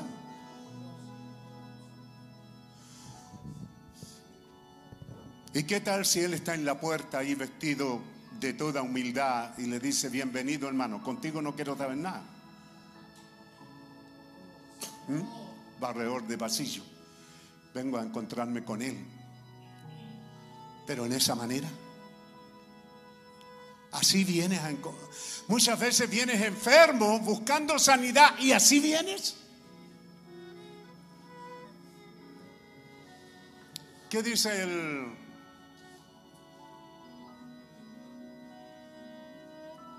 el 24? Lo concluye. Fue una buena inspiración aquí en Manos de Penco. Así que la pregunta es, ¿cuál es el fruto del Espíritu? Esa es la pregunta. ¿Cuál es? ¿Ven ustedes? Amor,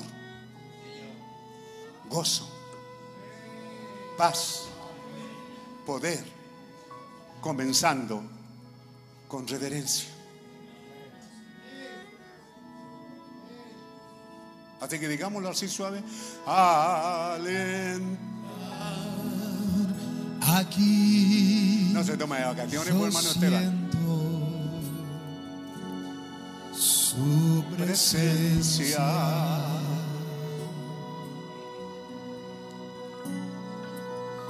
Y yo sé ¿Lo sabes tú? Lo sabe, joven, señorita, anciano, adulto, viejo en el mensaje y nuevo, ¿lo sabes?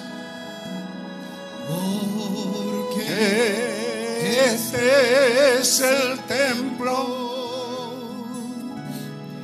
donde Dios habita. ¿Lo estás ahí? Santa, en su presencia parado estoy.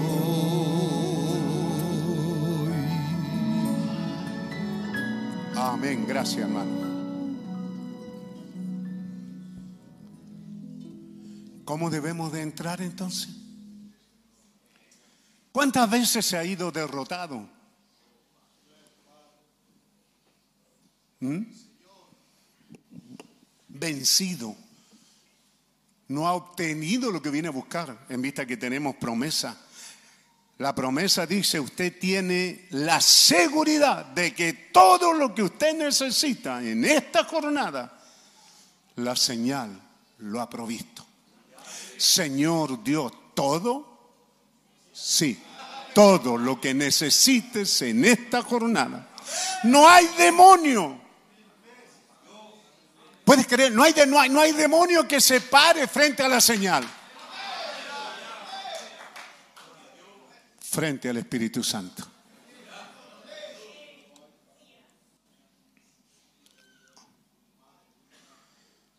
Somos libres de pecado.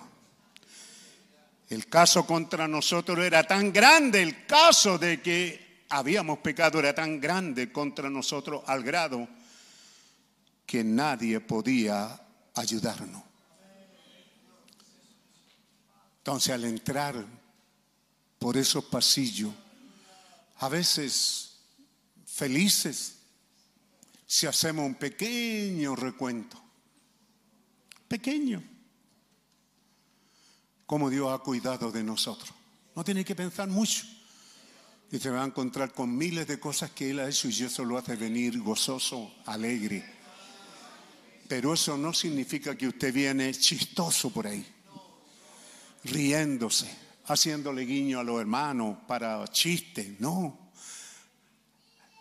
La reverencia que usted muestre al entrar nunca será suficiente. Gracias hermanos que, que ayudaron. Muchas, muchas gracias. La señal no servía de nada a menos que la señal fuera desplegada. La señal tenía que ser desplegada. No se trata de un simpatizante, no señor. La señal tiene que, una vez aplicada, tiene que ser mostrada. Y como dice el hecho, comencemos por casa. Porque a lo mejor, no sé cómo será si sus relaciones como Toribio el náufrago. Llega un hermano a la casa y necesita un alicate. Hermano, ¿tiene alicate? No, hermano. Entonces, ¿por qué no a donde el vecino, hermano? No, con ese ni me puedo mirar, hermano.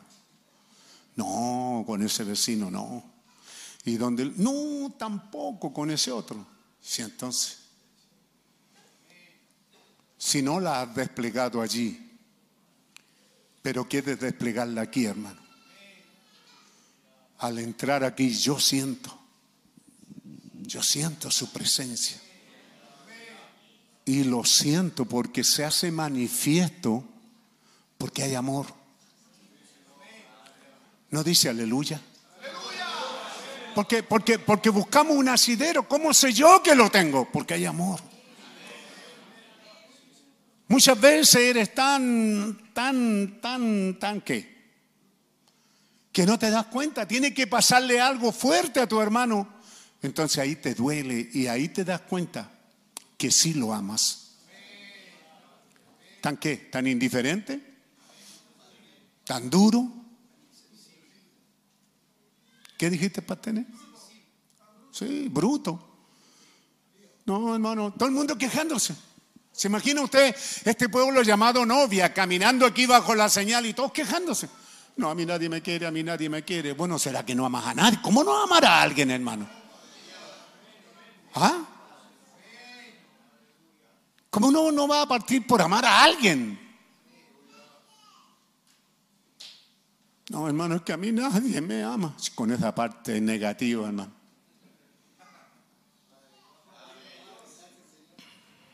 A mí me trató de la vida de lo más desgraciado. Varias veces quedé en, en un, no digo una esquina, pero pre, pre, presente usted, estos cuadros se han dado muchas veces, un niño llorando, sin papá y sin mamá, sin que nadie lo socorra, sin que nadie lo ayude, solo, abandonado.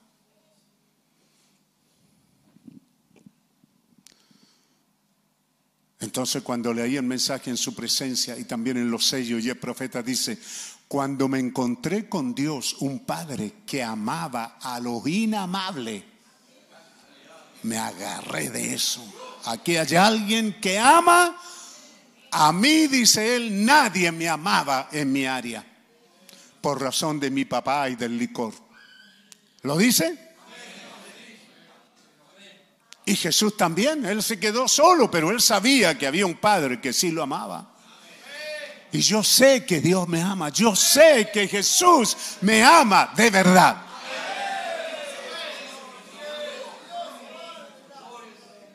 Oh, hermano.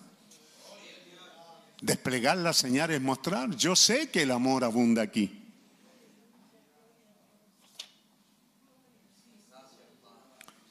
a menos que la señal aquí en varios párrafos, 70, 71, 72, está hablando, a menos que esa señal esté desplegada en esta hora tardida, tardía a la que estamos llegando, está hablando con ellos. ¿Me entiende lo que le digo, verdad? A la iglesia donde él vino, al movimiento pentecostal, donde él predicó, él le está diciendo, tiene que ser despegada ahora. La señal debe ser desplegada. A un judío no le servía nada decir yo creo en, en Moisés, que es profeta de Dios. Yo creo en los mandamientos, yo soy un judío, me circuncidé, mi papá es esto. Eso no servía. Y hoy toda iglesia, todo individuo que no está ahí, no puede desplegar esa señal del Espíritu Santo, todo individuo, toda iglesia está muriendo espiritualmente y morirá. Todo individuo, iglesia está muriendo y morirá.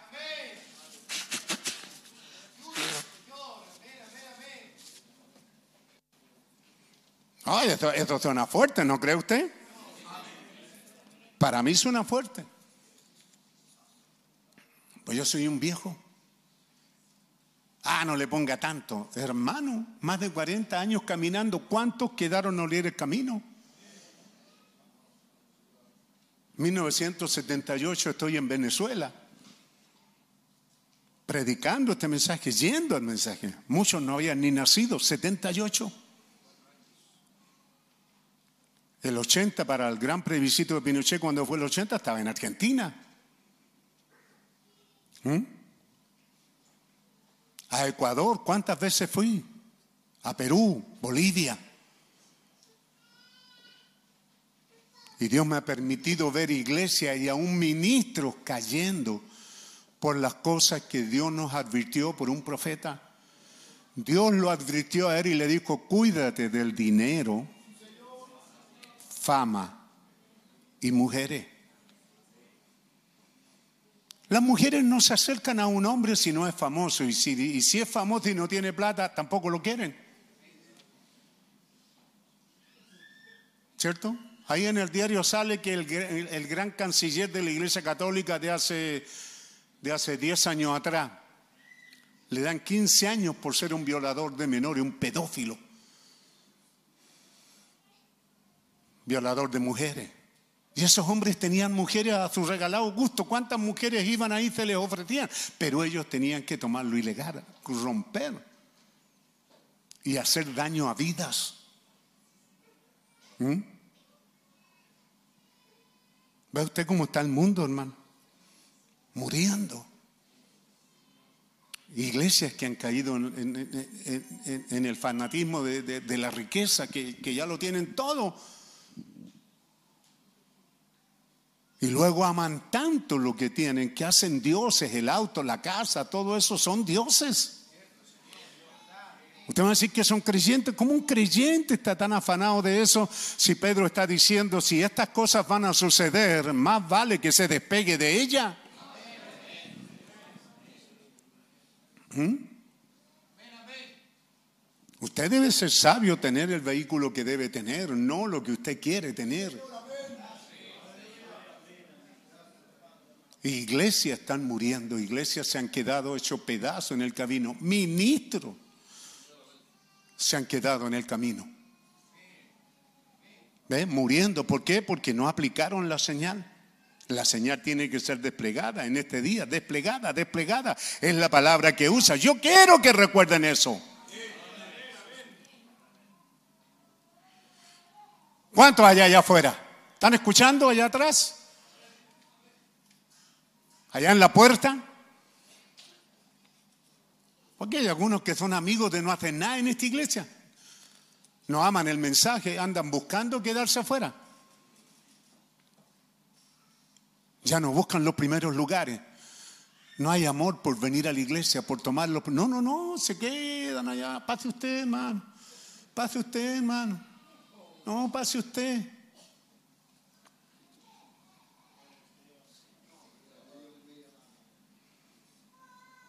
Ustedes, dentro y fuera y allá en el sótano y donde quiera que se encuentren, la iglesia ha llegado y todos pueden ver el desánimo en la iglesia hoy. Eso era allá. Pero examínese usted, ¿no estará usted cayendo en lo mismo? A mí me alegró oír ayer a alguien y a veces otros hermanos que se acercan y dicen, hermano, qué bueno que hagamos una actividad juvenil y con los pastores, porque ya, ya como que tiene hacer actividad. Yo le dije, ¿en serio? No está bromeando. Porque yo no tengo ni una gana ya. Porque estoy viejo, entiéndame, ya, ya no. ¿Ah? Me canso de pensar que hacíamos una fogata y nos amanecíamos y bailábamos y danzábamos y cantábamos y las reuniones. Ah, no, ahora sigo la guianza del Espíritu, porque usted me dice, pastor, ¿usted quiere hacer? No. No quiero problemas, no quiero cansancio, no quiero reuniones extras, no quiero, no quiero. Y como Dios me ama, trabaja con tiempo conmigo.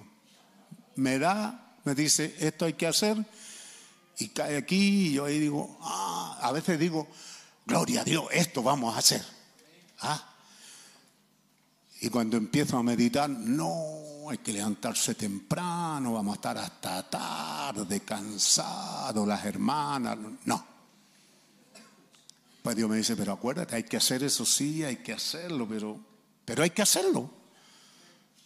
¿Me entiende? Yo creo que hay más como yo, hay que hacerlo, pero, pero no hay mucha ganas de hacer. Yo te lo digo a ustedes. ¿Ah? No no, eh, estos huesos están fríos. Pero si el Señor dice, oye, ah, preparemos una actividad juvenil para ver cómo resulta y vamos a hacer a fin de Así que si usted pasa por el lado mío y me dice,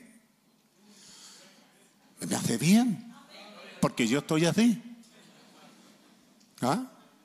Entonces dice, no, hermano, estoy preparando mi casa, comprar sábanas nuevas, vamos a tener de todo para recibir visitas. No, necesitamos, hermano, estamos sin acción. Pues están todos viejos igual que yo, no vamos a ir a ninguna parte.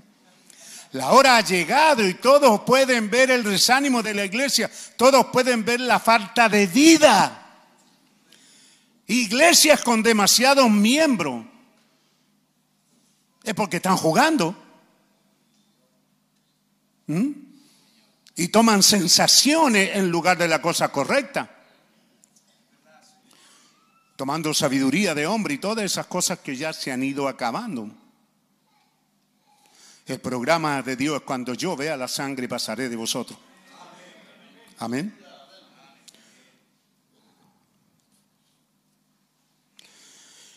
Ochenta. Y hoy el éxodo es el llamado a salir fuera de los sistemas para entrar a la novia. Otra vez se lo digo. William Branham, mensajero de la edad final. ¿A quién está hablando? A la iglesia. Amén. A todo el sistema de iglesia que lo recibió a él, que hizo campaña. Él está hablando con ellos y les dice, el éxodo está a la mano para salir de los sistemas y entrar en la novia. Amén. Eso es lo que él está diciendo. Párrafo 80, yo lo uno con el... Regresamos ahí, pero el 94. Israel saliendo, como dije, es un tipo como la iglesia saliendo. O la novia saliendo de la iglesia. La novia será el remanente, será el grupo pequeño, seleccionado, predestinado. Hoy día estamos hablando del éxodo, del llamado de la novia para salir de la iglesia. Amén. Porque luego vendrá el éxodo para el rapto 96. Así que él está hablando del éxodo, del llamado de la novia, y esa novia será un grupo pequeño. ¿Lo fue, hermano? Casi no se percibió. Ah, perdón, ¿de qué estoy hablando, hermana? De los que salieron con William Branham. Después que él predica los sellos y predica todo eso y él anuncia que se va, cuando él muere hubo una convulsión. Eso fue diciembre. ¿Cuándo lo sepultaron? ¿En abril? Historia, historia. Alrededor, alrededor de este tabernáculo Branham, miles de personas que estaban esperando que resucitara. Como no resucitó, calabaza. Entonces comenzaron a darse cuenta, el sistema se dio cuenta que eran unos poquitos los que crearon. Desaparecieron. Había muchos simpatizantes. Eso fue lo que pasó allá. Porque la novia sería un pequeño Pero luego vendría un jalón de nuevo de Dios, que eso se despertó, le vuelvo a decir, en los 70 hacia adelante, a los 80 hay un despertar, el mensaje corre. Comenzamos a venir, gente toma decisiones, corrimos a la agua, no sabíamos ni por qué, pero creímos, nos bautizamos y dejamos todo lo que éramos, fútbol, cigarro, licor, vicio, mujeres, hombres, una vida... ¿Qué, qué, qué pasó? Yo no sé, pero lo dejamos todo porque había un jalón en la tierra tirando. Jalón es algo que te atrae, era un sentir, era un mover de Dios. Aleluya.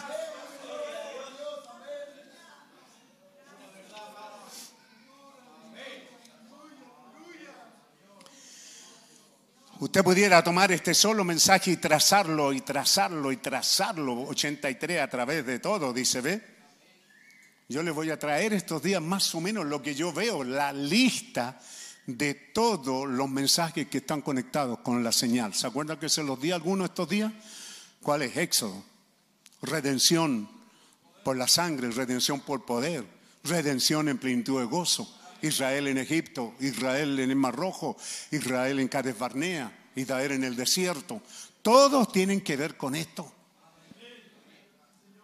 Y así usted va a mirar, hermano, no hay mensaje predicado por ahí por el 73 después de los sellos donde no haya una alusión, una mención de la señal.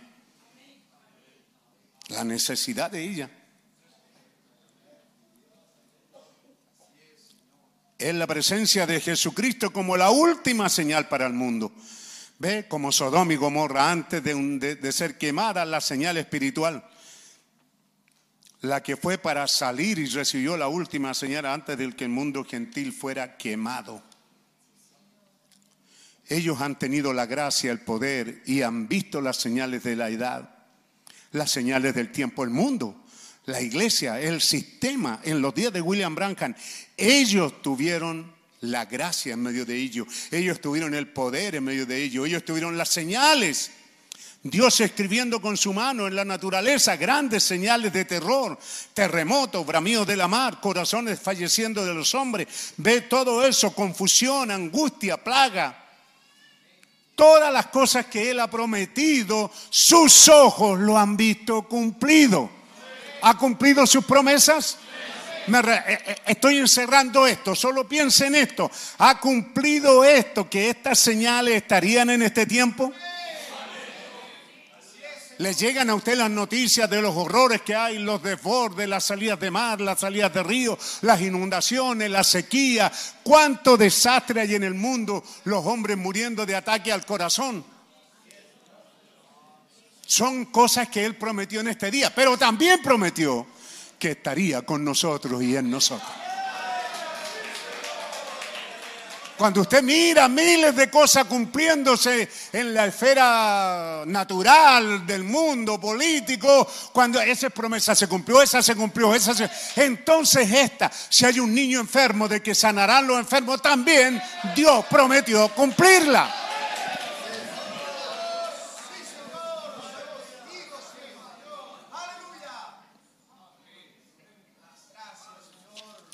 Voy a tratar de avanzar un poco más. La seguridad del bautismo del Espíritu Santo sobre nuestros corazones. ¿Ve? Poniendo nuestro amor. El éxodo está en proceso de nuevo. Israel saliendo, como dije, es un tipo de la iglesia, o sea, la novia saliendo de la iglesia.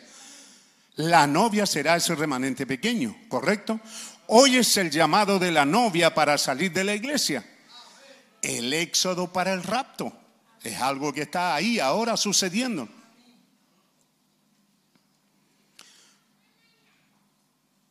La iglesia tendrá que pasar por una purificación. Eso es lo que le dijeron allá.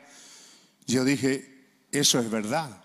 La iglesia tiene que pasar por la tribulación porque rechazó la señal.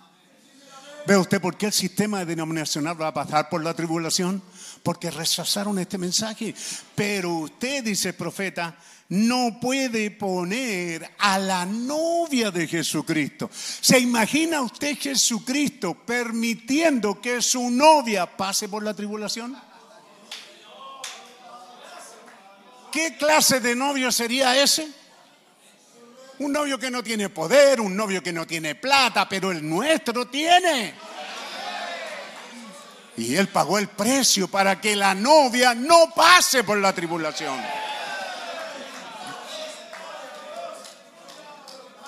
Aleluya, aleluya.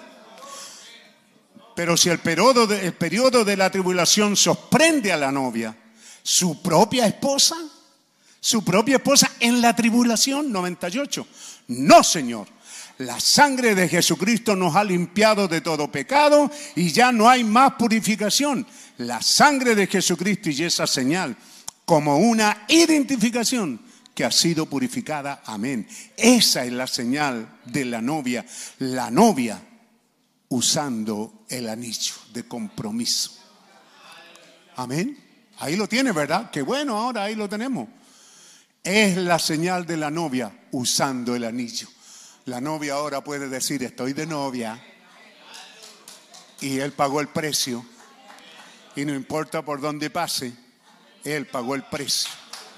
No importa los ácidos venenosos del diablo, las maldiciones que tiren sobre mí el diablo, no me tocarán, porque Él pagó el precio.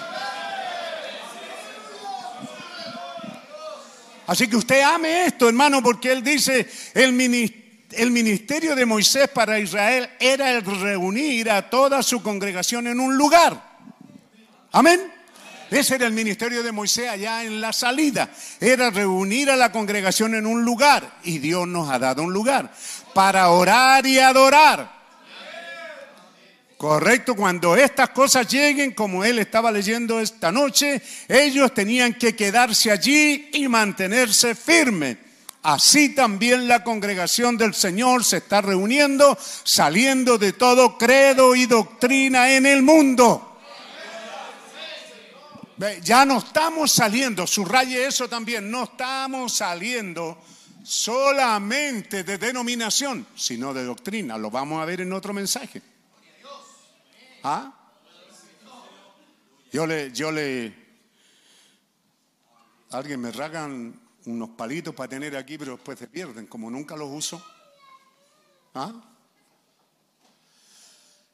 Entonces, si usted dibuja un árbol, quizá lo tendremos. Si dibujamos un árbol, eh, ah, creí que era un lado más grueso. ¿Cierto? Aquí, tipo arbusto. ¿Ah? Quizás lo traigamos. Cada rama sale cerca del tronco. Cuando el hermano Branham predicó eso, él empezó con el... ¿Es muy tarde, hermano? ¿Seguimos un poco más? Amén. Ah, ese amén estuvo bueno, hermano. Muy bueno. Tuvo como día el Padre, ese amén. Amén. Gloria a Dios.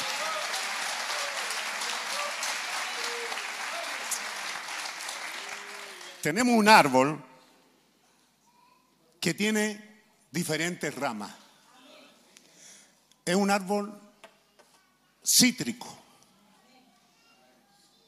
Cuando él predica esto, él lee, no fui rebelde a la visión celestial en un desayuno de hombres de negocio. ¿Correcto? Él dijo, cuando él terminó de leer, ya la mitad se había ido. Y así se fueron yendo, porque él les fue a decir, ¿cierto?, que Dios le había lo enviado con un mensaje a la iglesia. Pero los líderes comenzaron a irse. Y al último, cuando terminó de predicar a alguien, casi le manda un palmetazo. Parece que ese mensaje lo predicó antes de, pueden verlo ahí en YouTube, en el rey rechazado, porque el siguiente mensaje es el rey rechazado. Entonces, el hermano Branham en ese y en otro mensaje ilustra, ¿cierto?, que de este árbol sale una rama y produce limones. Sale otra rama y produce naranja sale otra rama y produce pomelo. Y así diferentes frutos. Note usted la parábola que el Dios nos está dando por un profeta. Y hermano predicador, ponga atención. ¿Por qué Dios le puso aquí este viejo porfiado, duro y mal criado como yo? Porque no creo que haya un tipo más mal criado que yo. Yo me afirmo porque el profeta dice que sus padres no lo criaron adecuadamente para enfrentar esta vida y saber cómo, cómo comportarse. Yo tampoco, yo no sé cómo comportarme. Pero Dios me dio por pastor. Me hizo un ministro del Evangelio. Y allá en el principio, como nadie me creía, ni yo me lo creía. Por años ni yo me lo creía. Así que establecí que nadie me llamara pastor, me llamaran el hermano Pedro, el hermano Peralta. Así soy conocido en todas partes, el hermano Peralta. Porque primero quise mostrarle a ustedes que soy hermano, después soy ministro. Soy un creyente primero. Entonces, este árbol, esta rama está viviendo de la vida de- del árbol original. Este árbol original tiene una vida. No sé, digamos que es naranja, dice el profeta. ¿Ve? Pero es cítrico. Es naranjo. Pero usted le coloca un injerto de limón. El injerto vive de la vida y da limones. ¿Ah? Sale un pomelo, vive de la vida original y da pomelo. ¿Sí? Una de las primeras doctrinas que salieron, según yo tengo noticias, ¿cuál sería? La piedra angular. ¿Ve? Y da seguidores de William Soto. Pero está alimentándose del mensaje. Si usted lo ve en YouTube, el hombre predica, ya murió, todavía lo siguen poniendo. ¿Ah? ¿Por qué? Porque la gente, él se proclamó primero que él era el quinto Elías, después que era Moisés y Elías, y después que era Cristo. ¿Ve? ¿De qué se alimentó? Hay un cántico del hermano Chacón, La vida original. ¿Alguien se acuerda? ¿Ah? ¿Ve? De la vida original. Pero el fruto muestra su propia naturaleza. Acá sale otra rama, el hombre le puso otro injerto. Vive de la vida del mensaje original, pero su fruto es pomelo. ¿Ah? Diríamos el retorno, siete truenos, la y vida insolada, no sé qué. Ahora, Fabián, ¿cuál fue el último que está haciendo estrago en México? Jesús Cristo. ¿A alguien se le ocurrió que el nombre es Jesús Cristo? No está en la Biblia. Pero hay iglesias haciéndose pedazo en una parte de México y otras creyendo a pie juntitas de que el bautismo no es en el nombre de Jesucristo ni en el nombre de Jesús, sino que es Jesús Cristo. ¿Ve? Están viviendo de la vida, pero están dando fruto de su propia concupiscencia y naturaleza.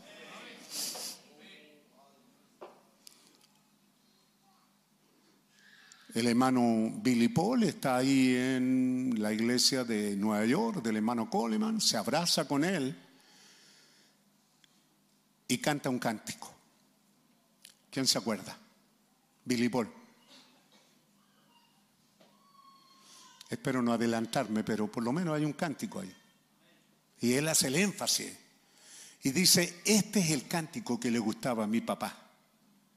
Jesús, Jesús, Jesús. Así que si usted dice que Él es Jesús, está correcto.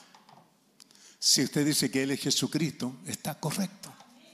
No tiene por qué hacer, no, pero es que solo Jesús. Ve cuántas ramas han salido. Si usted mira a la distancia este árbol, no sé, tendrá unos siete, ocho, nueve frutos, no sé. Vamos a procurar traer un dibujo por ahí.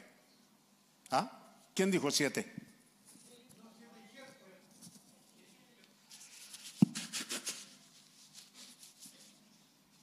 Eso es lo que ha pasado en este tiempo. Por eso yo, su pastor, no vengo a predicarle, lo vengo a colocar en tiempo. Porque cada vez que un hombre predica, se apasiona por predicar lo que él quiere predicar. Lo que él entiende que es.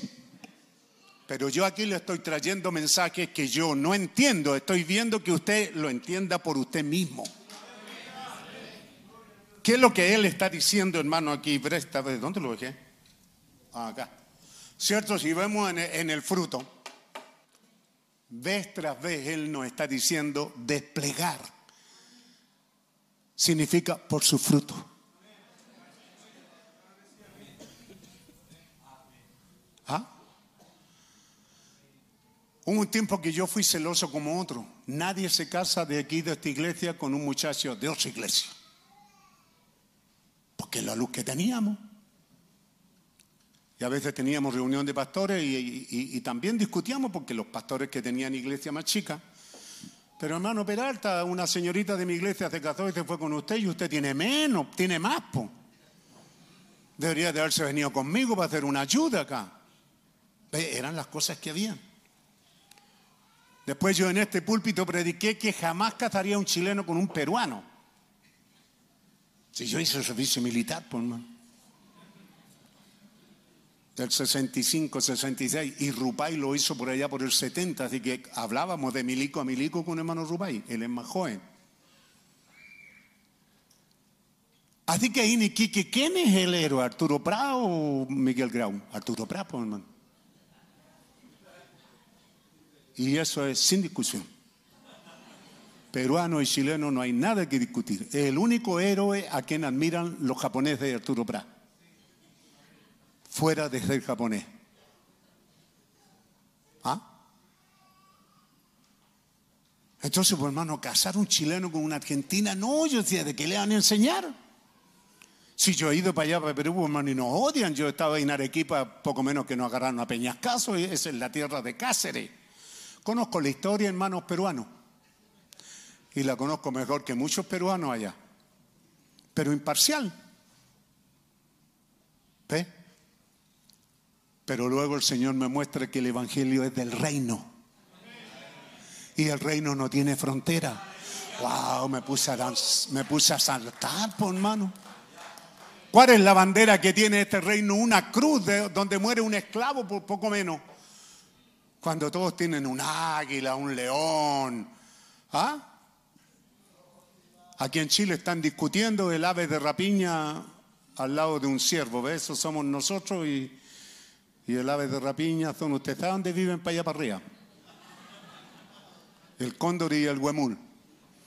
Todos tienen su significado. Hay una frontera, ¿verdad? Que la defendimos y ahí seguimos peleando. Esta es la frontera. Pero el Evangelio no tiene frontera.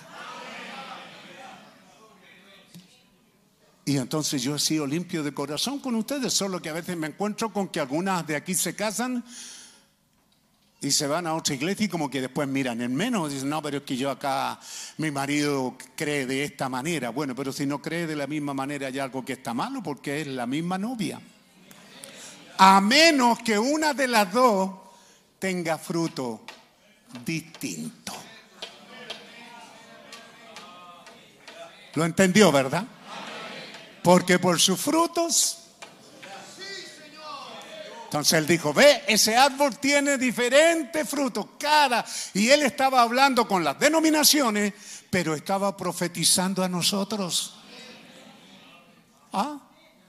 Le vamos a pedir ahí al hermano Fabián que nos traiga una lista de cuántos movimientos han salido del mensaje. Son buenos hermanos, hay gente que son muy buenas, no están muy errados, pero a veces, pero hubo un tiempo en que trazaron una línea. Estos somos y estos no somos. Y nosotros aquí vivimos haciendo un círculo más grande. ¿Cierto? Cada vez que por ahí nos decían, no, nosotros somos nomás y esos de allá de Laura León, esos son una denominación. Hacíamos un círculo más grande y los metíamos a ellos. Los seguimos amando, hermanito. Los seguimos amando. Amén. Perdone que me haya quedado mucho tiempo, por si lo pido o no, no sé dónde lo dejé. ¿Ah? Entonces, ¿ve? La congregación del Señor está reunida. Nosotros deberíamos amarnos el uno al otro más que lo que alguna vez nos hemos amado en todas nuestras vidas. Párrafo 100, ¿lo puede poner, hermano? Ponga el párrafo 100. Mire a dónde llegamos. ¿Por su fruto? ¿Y cuál es el fruto entonces? La esencia del fruto y de qué hablamos aquí, yo soy la vid verdadera, mi padre el labrador, pero ustedes son los que llevan fruto. ¿Y cuáles son los frutos? Mientras vemos las grandes señales del tiempo del fin en la tierra, advirtiéndonos que el tiempo está a la mano, nosotros deberíamos amarnos el uno al otro más que lo que alguna vez nos hemos amado en toda nuestra vida. ¡Wow! ¿Qué me dice eso, hermano? Deberíamos de amarnos más de lo que alguna vez hemos amado. Amén. Debería de haber una gran hambre de llegar a la iglesia. Debería de haber una gran hambre en nosotros para vernos el uno al otro. Debería ser un asunto de amor para ustedes descarriados en la iglesia, en las casas. ¿Ah? ¿Cómo viven este evangelio y no vienen a la iglesia? Cuando el amor, hermano, el amor. Estamos en un tiempo difícil con mi esposa en el, en el- en el sentido de eso, estamos envejecidos. El tiempo pasó de la noche a la mañana. Y ese calor y, esa pasión juvenil y ese fuego juvenil ya no está. Hay amor, sí, pero ese del que Dios está hablando. ¿Con quién no peleaba usted para, para ir a ver a quién tenía que ir a ver? ¿Ah?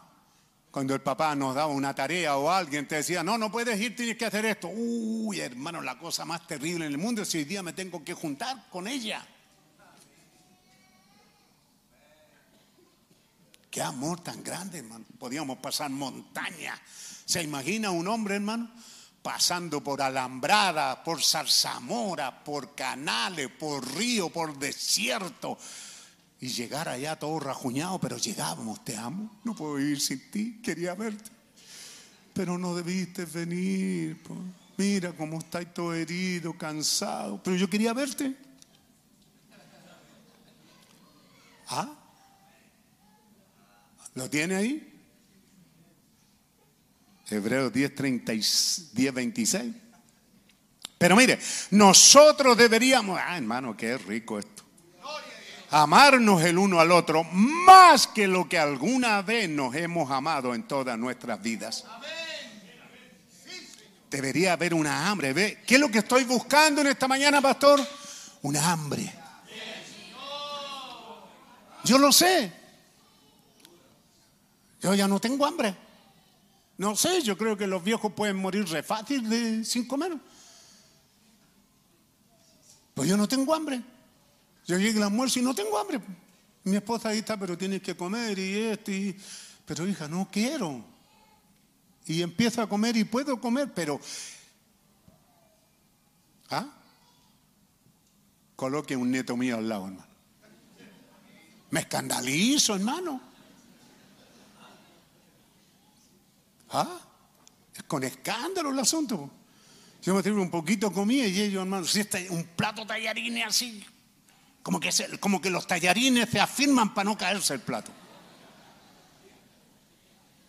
Y se lo comen, hermano, y luego van a buscar más.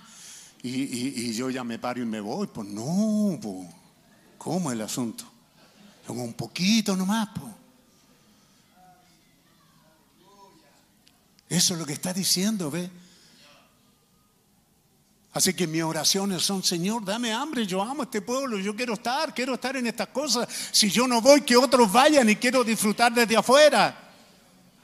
Andrés Soto fue a Freire, ¿y cómo estuvo? Hermano, vino, ah, qué me gozo. El otro fue a Iquique, hermano, ¿cómo todo? Sí, ah, qué bueno. Yo quisiera, yo quisiera. ¿Usted cree que yo sería, ah? ¿Cuál sería la palabra? Imbécil, soso. ¿Ah? Pagarle a otros que vayan cuando yo pudiera ir. Pero no tengo ganas. Pero me gozo que otros vayan, vayan, vayan, trabajen si pueden. ¿Ah? Pero yo sé lo que es no tener hambre. ¿Cuántos viejos aquí saben que es no tener hambre ya? ¿Cierto? Ya no, ya, ya no sentimos mucho apetito. Pero como iglesia no podemos llegar a ese punto. Tenemos que reconocer y orar y decir, Señor, yo quiero ver a mis hermanos. Quiero estar con ellos. Debería ser un asunto de amor. 102. De esa manera la iglesia debería ser solamente viendo lo que el poder de Dios, lo que ha hecho por nosotros. Nosotros deberíamos de estar contando los momentos, reuniéndonos en amor para que podamos volar algún día para encontrarnos con Él. Es el estado en que la iglesia debería estar. ¿Verdad? Deberíamos de estar contando los minutos. Oye, en tal hora hay culto. ¿Cuántos están como los viejos mañosos? Yo, yo, yo le presento a uno, yo lo soy. ¿Ah? En lo natural, yo. Ahora me doy cuenta por qué dicen los viejos aquí en Chile la palabra mañoso es rezongón, que no quiere. En, Perú es otra cosa, pues un violador o adúltero, no sé, pero aquí. ¿Mm? ¿Y por, qué, ¿Y por qué el hermano Branham dijo, a medida que vayan llegando a esa edad, oren para que el diablo no los vista de... ¿De qué cosa? Malhumorado. Amén. Aleluya. Ya, me voy a apurar. Él aparecerá por segunda vez. ¿A quiénes? A todos los que aman su venida. Los que la aman y la anhelan es un asunto de amor, como deberíamos amarnos el uno al otro, porque somos conciudadanos en el mismo cuerpo. Nosotros deberíamos tener amor. ¿Ve usted que todo el mensaje concluye en frutos o desplegar la señal? ¿Notó usted la diferencia entre aplicar la señal y desplegar la señal? Aplicar la señal la aplicamos y entonces alguien lo critica a usted y usted sabe que la está aplicando entonces. Ah, pero ¿cómo puede ser fanática? Mira, ¿por qué no te vistes mejor? ¿Por qué esto? En el trabajo, compañero, un amigo. Y, y- y eso nos toca. ¿Cierto? Si es un amigo que nos critica, nos toca porque chutan. Pero ¿qué quiere? He aplicado la señal, soy cristiano. ¿Escucharon niños? Soy cristiano. Y soy feliz bajo la sangre, bajo esta señal. Así como el católico dice, yo soy católico, mi mamá me bautizó. Nunca ha tomado una decisión el tipo. ¿Cuánto más usted que ha tomado una decisión? Yo soy un cristiano y soy feliz bajo la sangre. Eso es, aplique la señal. Lo van a criticar. ¿Por qué no te cortas el pelo, mujer? ¿Por qué no usas vestido más corto? Mira, eres bonita, eres atractiva.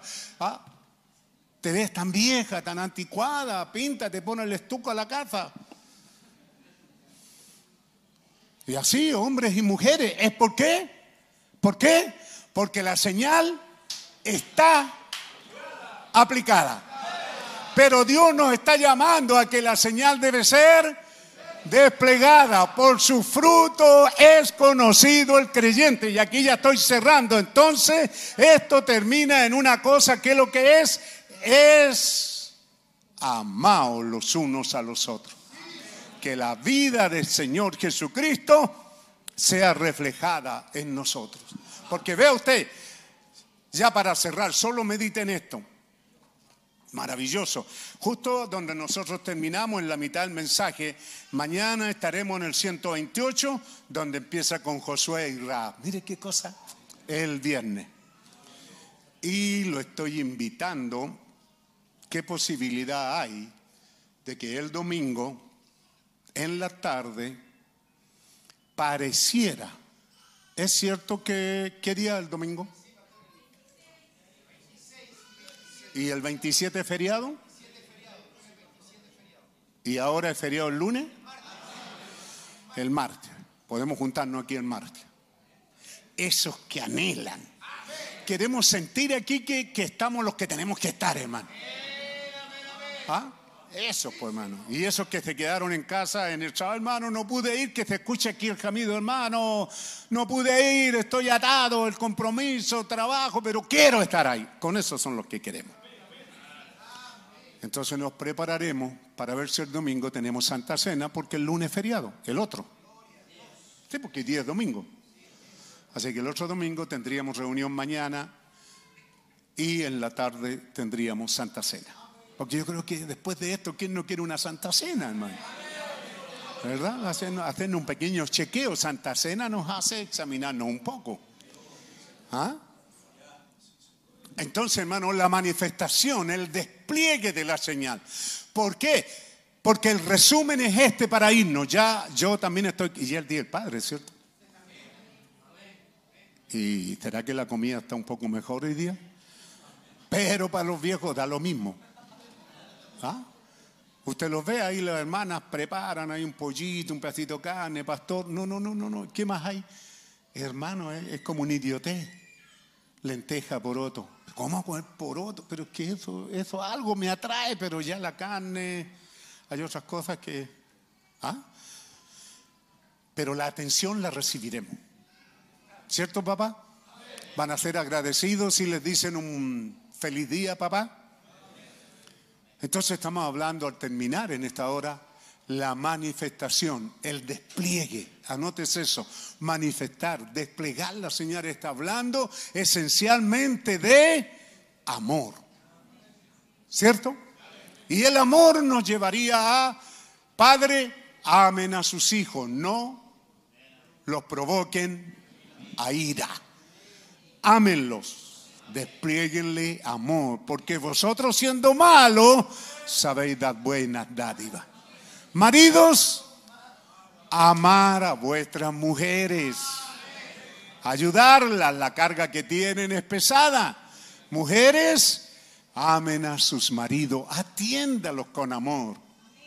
Ah, no es bueno que el marido llegue y usted tráeme eso, sírveme para acá y usted sentada. No corra, atiéndalo. ¿Ah? Amor, manifieste amor. En desesperaciones dice, ¿verdad? Si alguno está enfermo, el marido corre, si es la esposa, al médico, a alguien. ¿eh? Eso lo aprendemos aquí también, cuando hay una emergencia, hermano, a la posta y vamos a orar. ¿Es verdad? Claro. Si hay un niño que está grave, hermano, y no sabemos qué es, no, llévelo, llévelo directo a la posta y, y vamos a orar. Y qué bueno es llevarlo y saber que el médico dice, no, ya está bien ya. Gloria a Dios.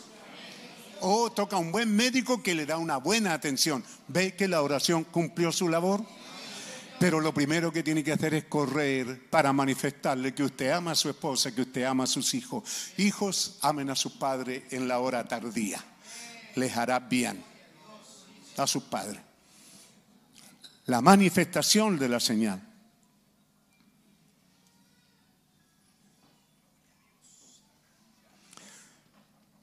Revelación 18. Apocalipsis 18 sería.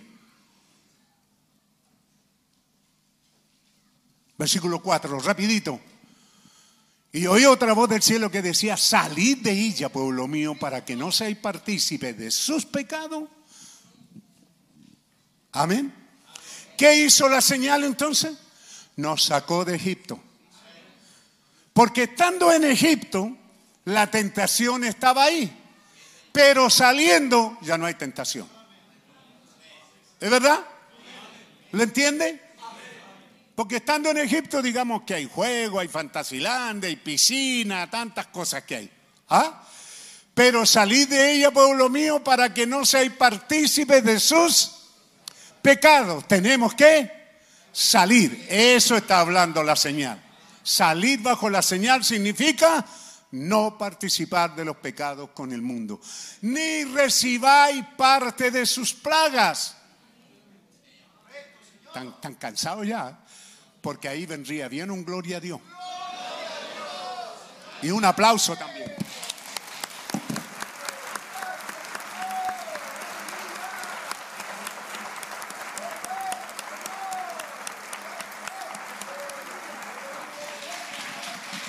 Aleluya. La señal sirvió para pasar el mal rojo como en tierra seca. ¿Pueden sonar esas notas? ¿Ah? De ese cántico. Alguien dijo que era el más antiguo registrado, no lo sé. Pero a ver suavecito ahí. Ve, bajo la señal. La señal los libró de morir ahogado.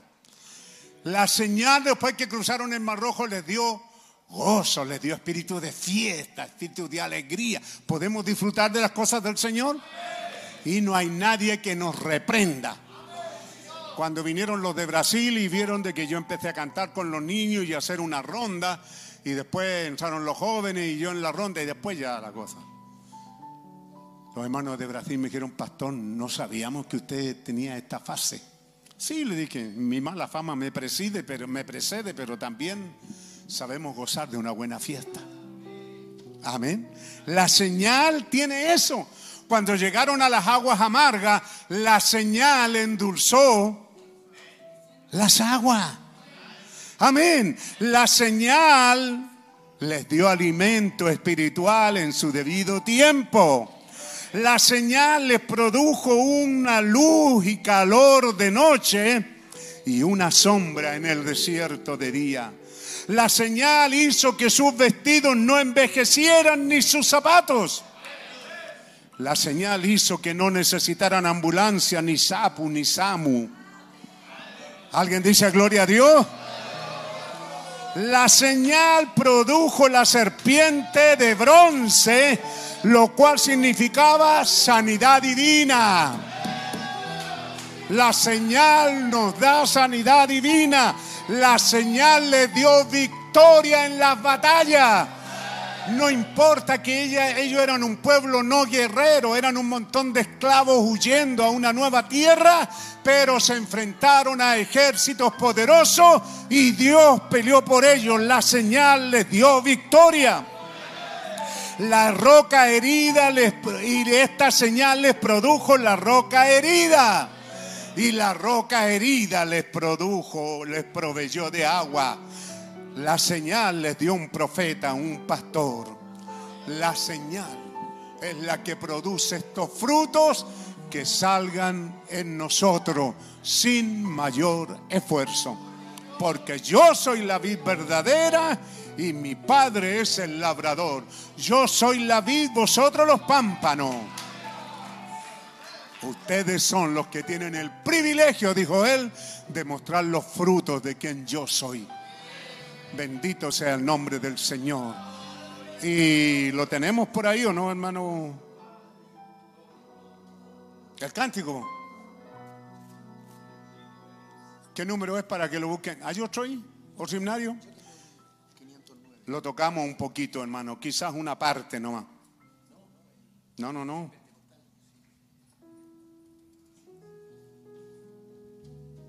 No está, hermano.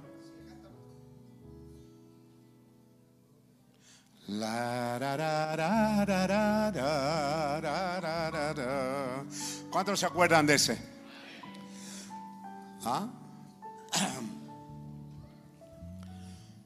Riegue esta palabra que Dios le ha dado. ¿Están contentos?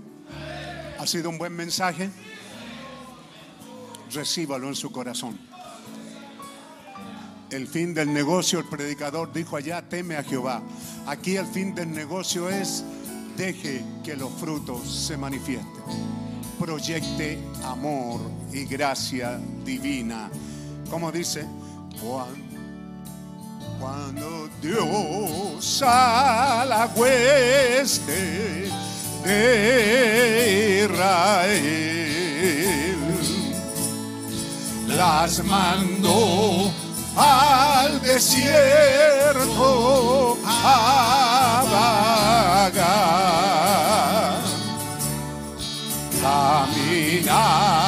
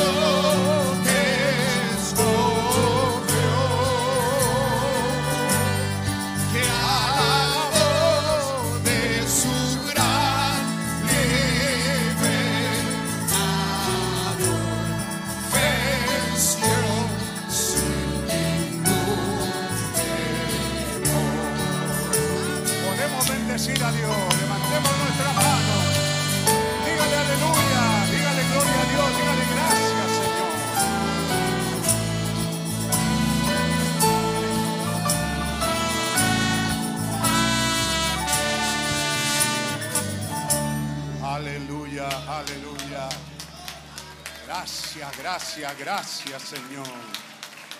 Aleluya, aleluya. Verdaderamente felices bajo la señal.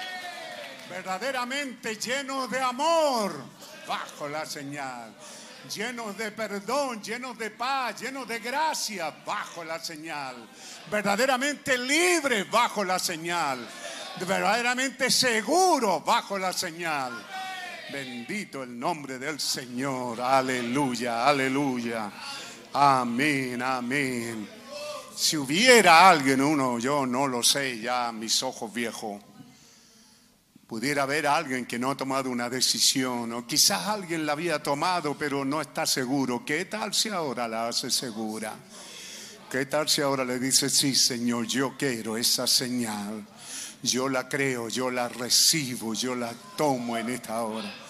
Recuerde, es por fe, no está basado en el sentir, está basado en el creer. Así que lo que tiene que hacer ahí, abrir su corazón y decirle, Señor, yo no lo había visto de esta manera, pero ahora, Señor, veo la necesidad y veo de que la apliqué sin darme cuenta o alguien la aplicó por mí, quizás los padres, quizás los abuelos, pero alguien la aplicó y salimos del sistema.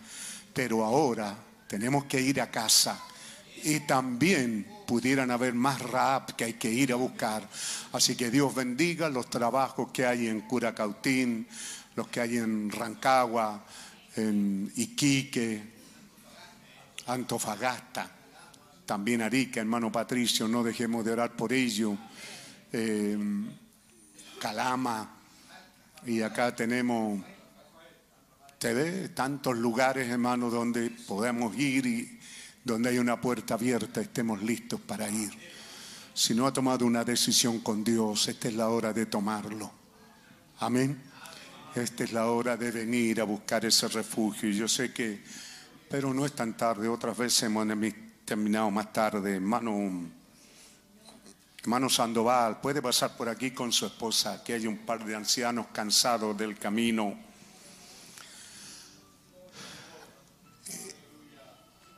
Y a veces pasa eso que, que bueno es decirnos que nos amamos. ¿Ah? Que él, él me decía anoche, ¿y usted me ama, pastor? Sí lo amo, sí la amo, mi hermana, con todo mi corazón. De aquel bendito día que Dios nos permitió, conocer, nos permitió conocernos en las casas de los céspedes. La hemos amado hace muchos años, ¿verdad? Sí, muchos años. También, hermano, los amamos, ellos están cansados. Suban aquí, pues si pueden subir ahí. Vuélvanse hacia allá. ¿Hay algún anciano más cansado? Ah, que quiera venir aquí, presentarse a esta iglesia y decir, necesitamos amor en esta jornada de la vida. ¿Hay alguien más que pueda pasar por aquí para que oremos después de lo que hemos orado y asegurarnos de que esta señal está obrando en nosotros? Esta bendita señal es para irnos a casa es para echar afuera todos esos miedos, todos esos temores, esas depresiones, esos estados de ánimo. Así que cuando vea uno de ellos, no pase corriendo por el lado de nosotros, ya no corremos ya. ¿Ah? Así que aquí están nuestros hermanos. Yo también junto con ellos necesitamos ese amor, necesitamos ese respaldo, necesitamos saber que no estamos solos en esta batalla. Hemos recorrido un largo camino con estos viejos. Recorrimos cuando había hambre en esta nación, cuando habían grandes necesidades y Dios nos ha hecho permanecer y hacer todo este camino. La señal ha sido buena, hermano nos ha mantenido, pero ¿saben qué?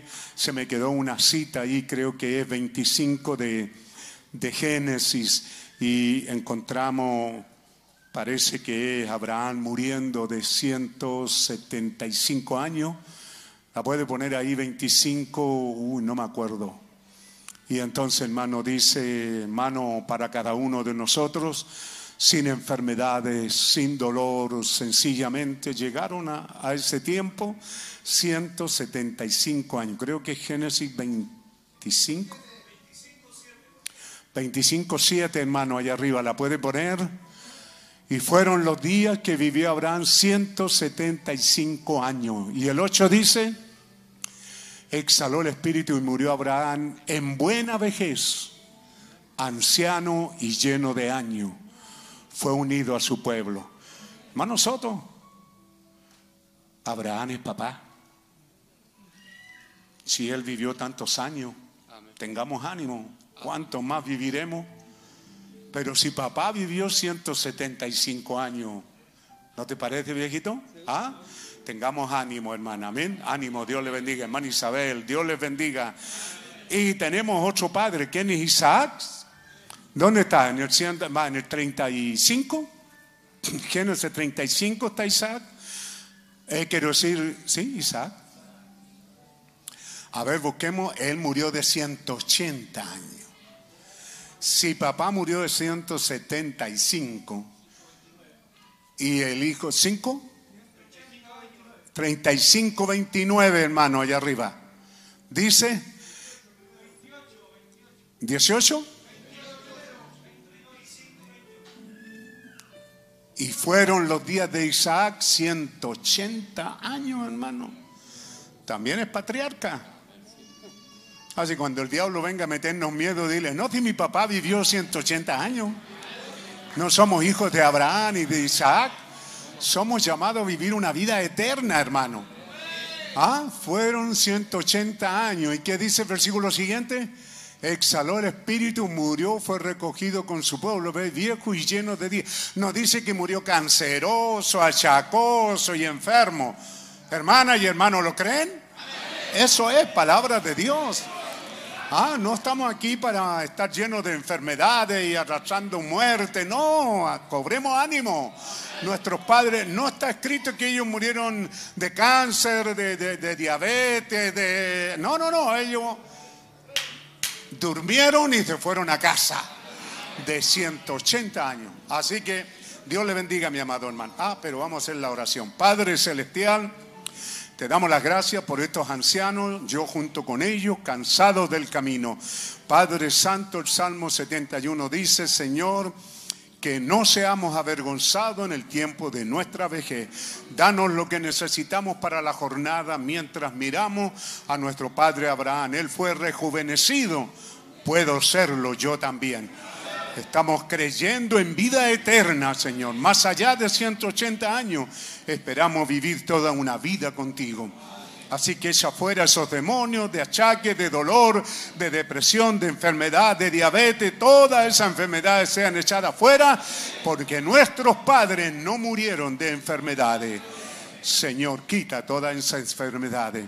Derrama de esos bálsamos sobre estos tus hijos, Señor, y que tu bendición sea con ellos, en el nombre del Señor Jesucristo. Amén, amén. Gloria a Dios. Dios les bendiga. Dios les bendiga, hermano. Pueden ir a su asiento. Queríamos dejar ese tiempito para usted en casa. Tenemos todo para la jornada. ¿No lo cree? Tenemos todo para la jornada. Tomen asiento, hermano. Dios les bendiga. Podemos cerrar el programa. Enviamos saludos y cerramos el programa. A todos los que nos sintonizaron y esperamos su sus cartas de cómo les hizo el mensaje. ¿Cómo, cómo les va? ¿Cómo les fue el mensaje en casa? Amén. Dios nos bendiga. Amén. Tuvimos una gran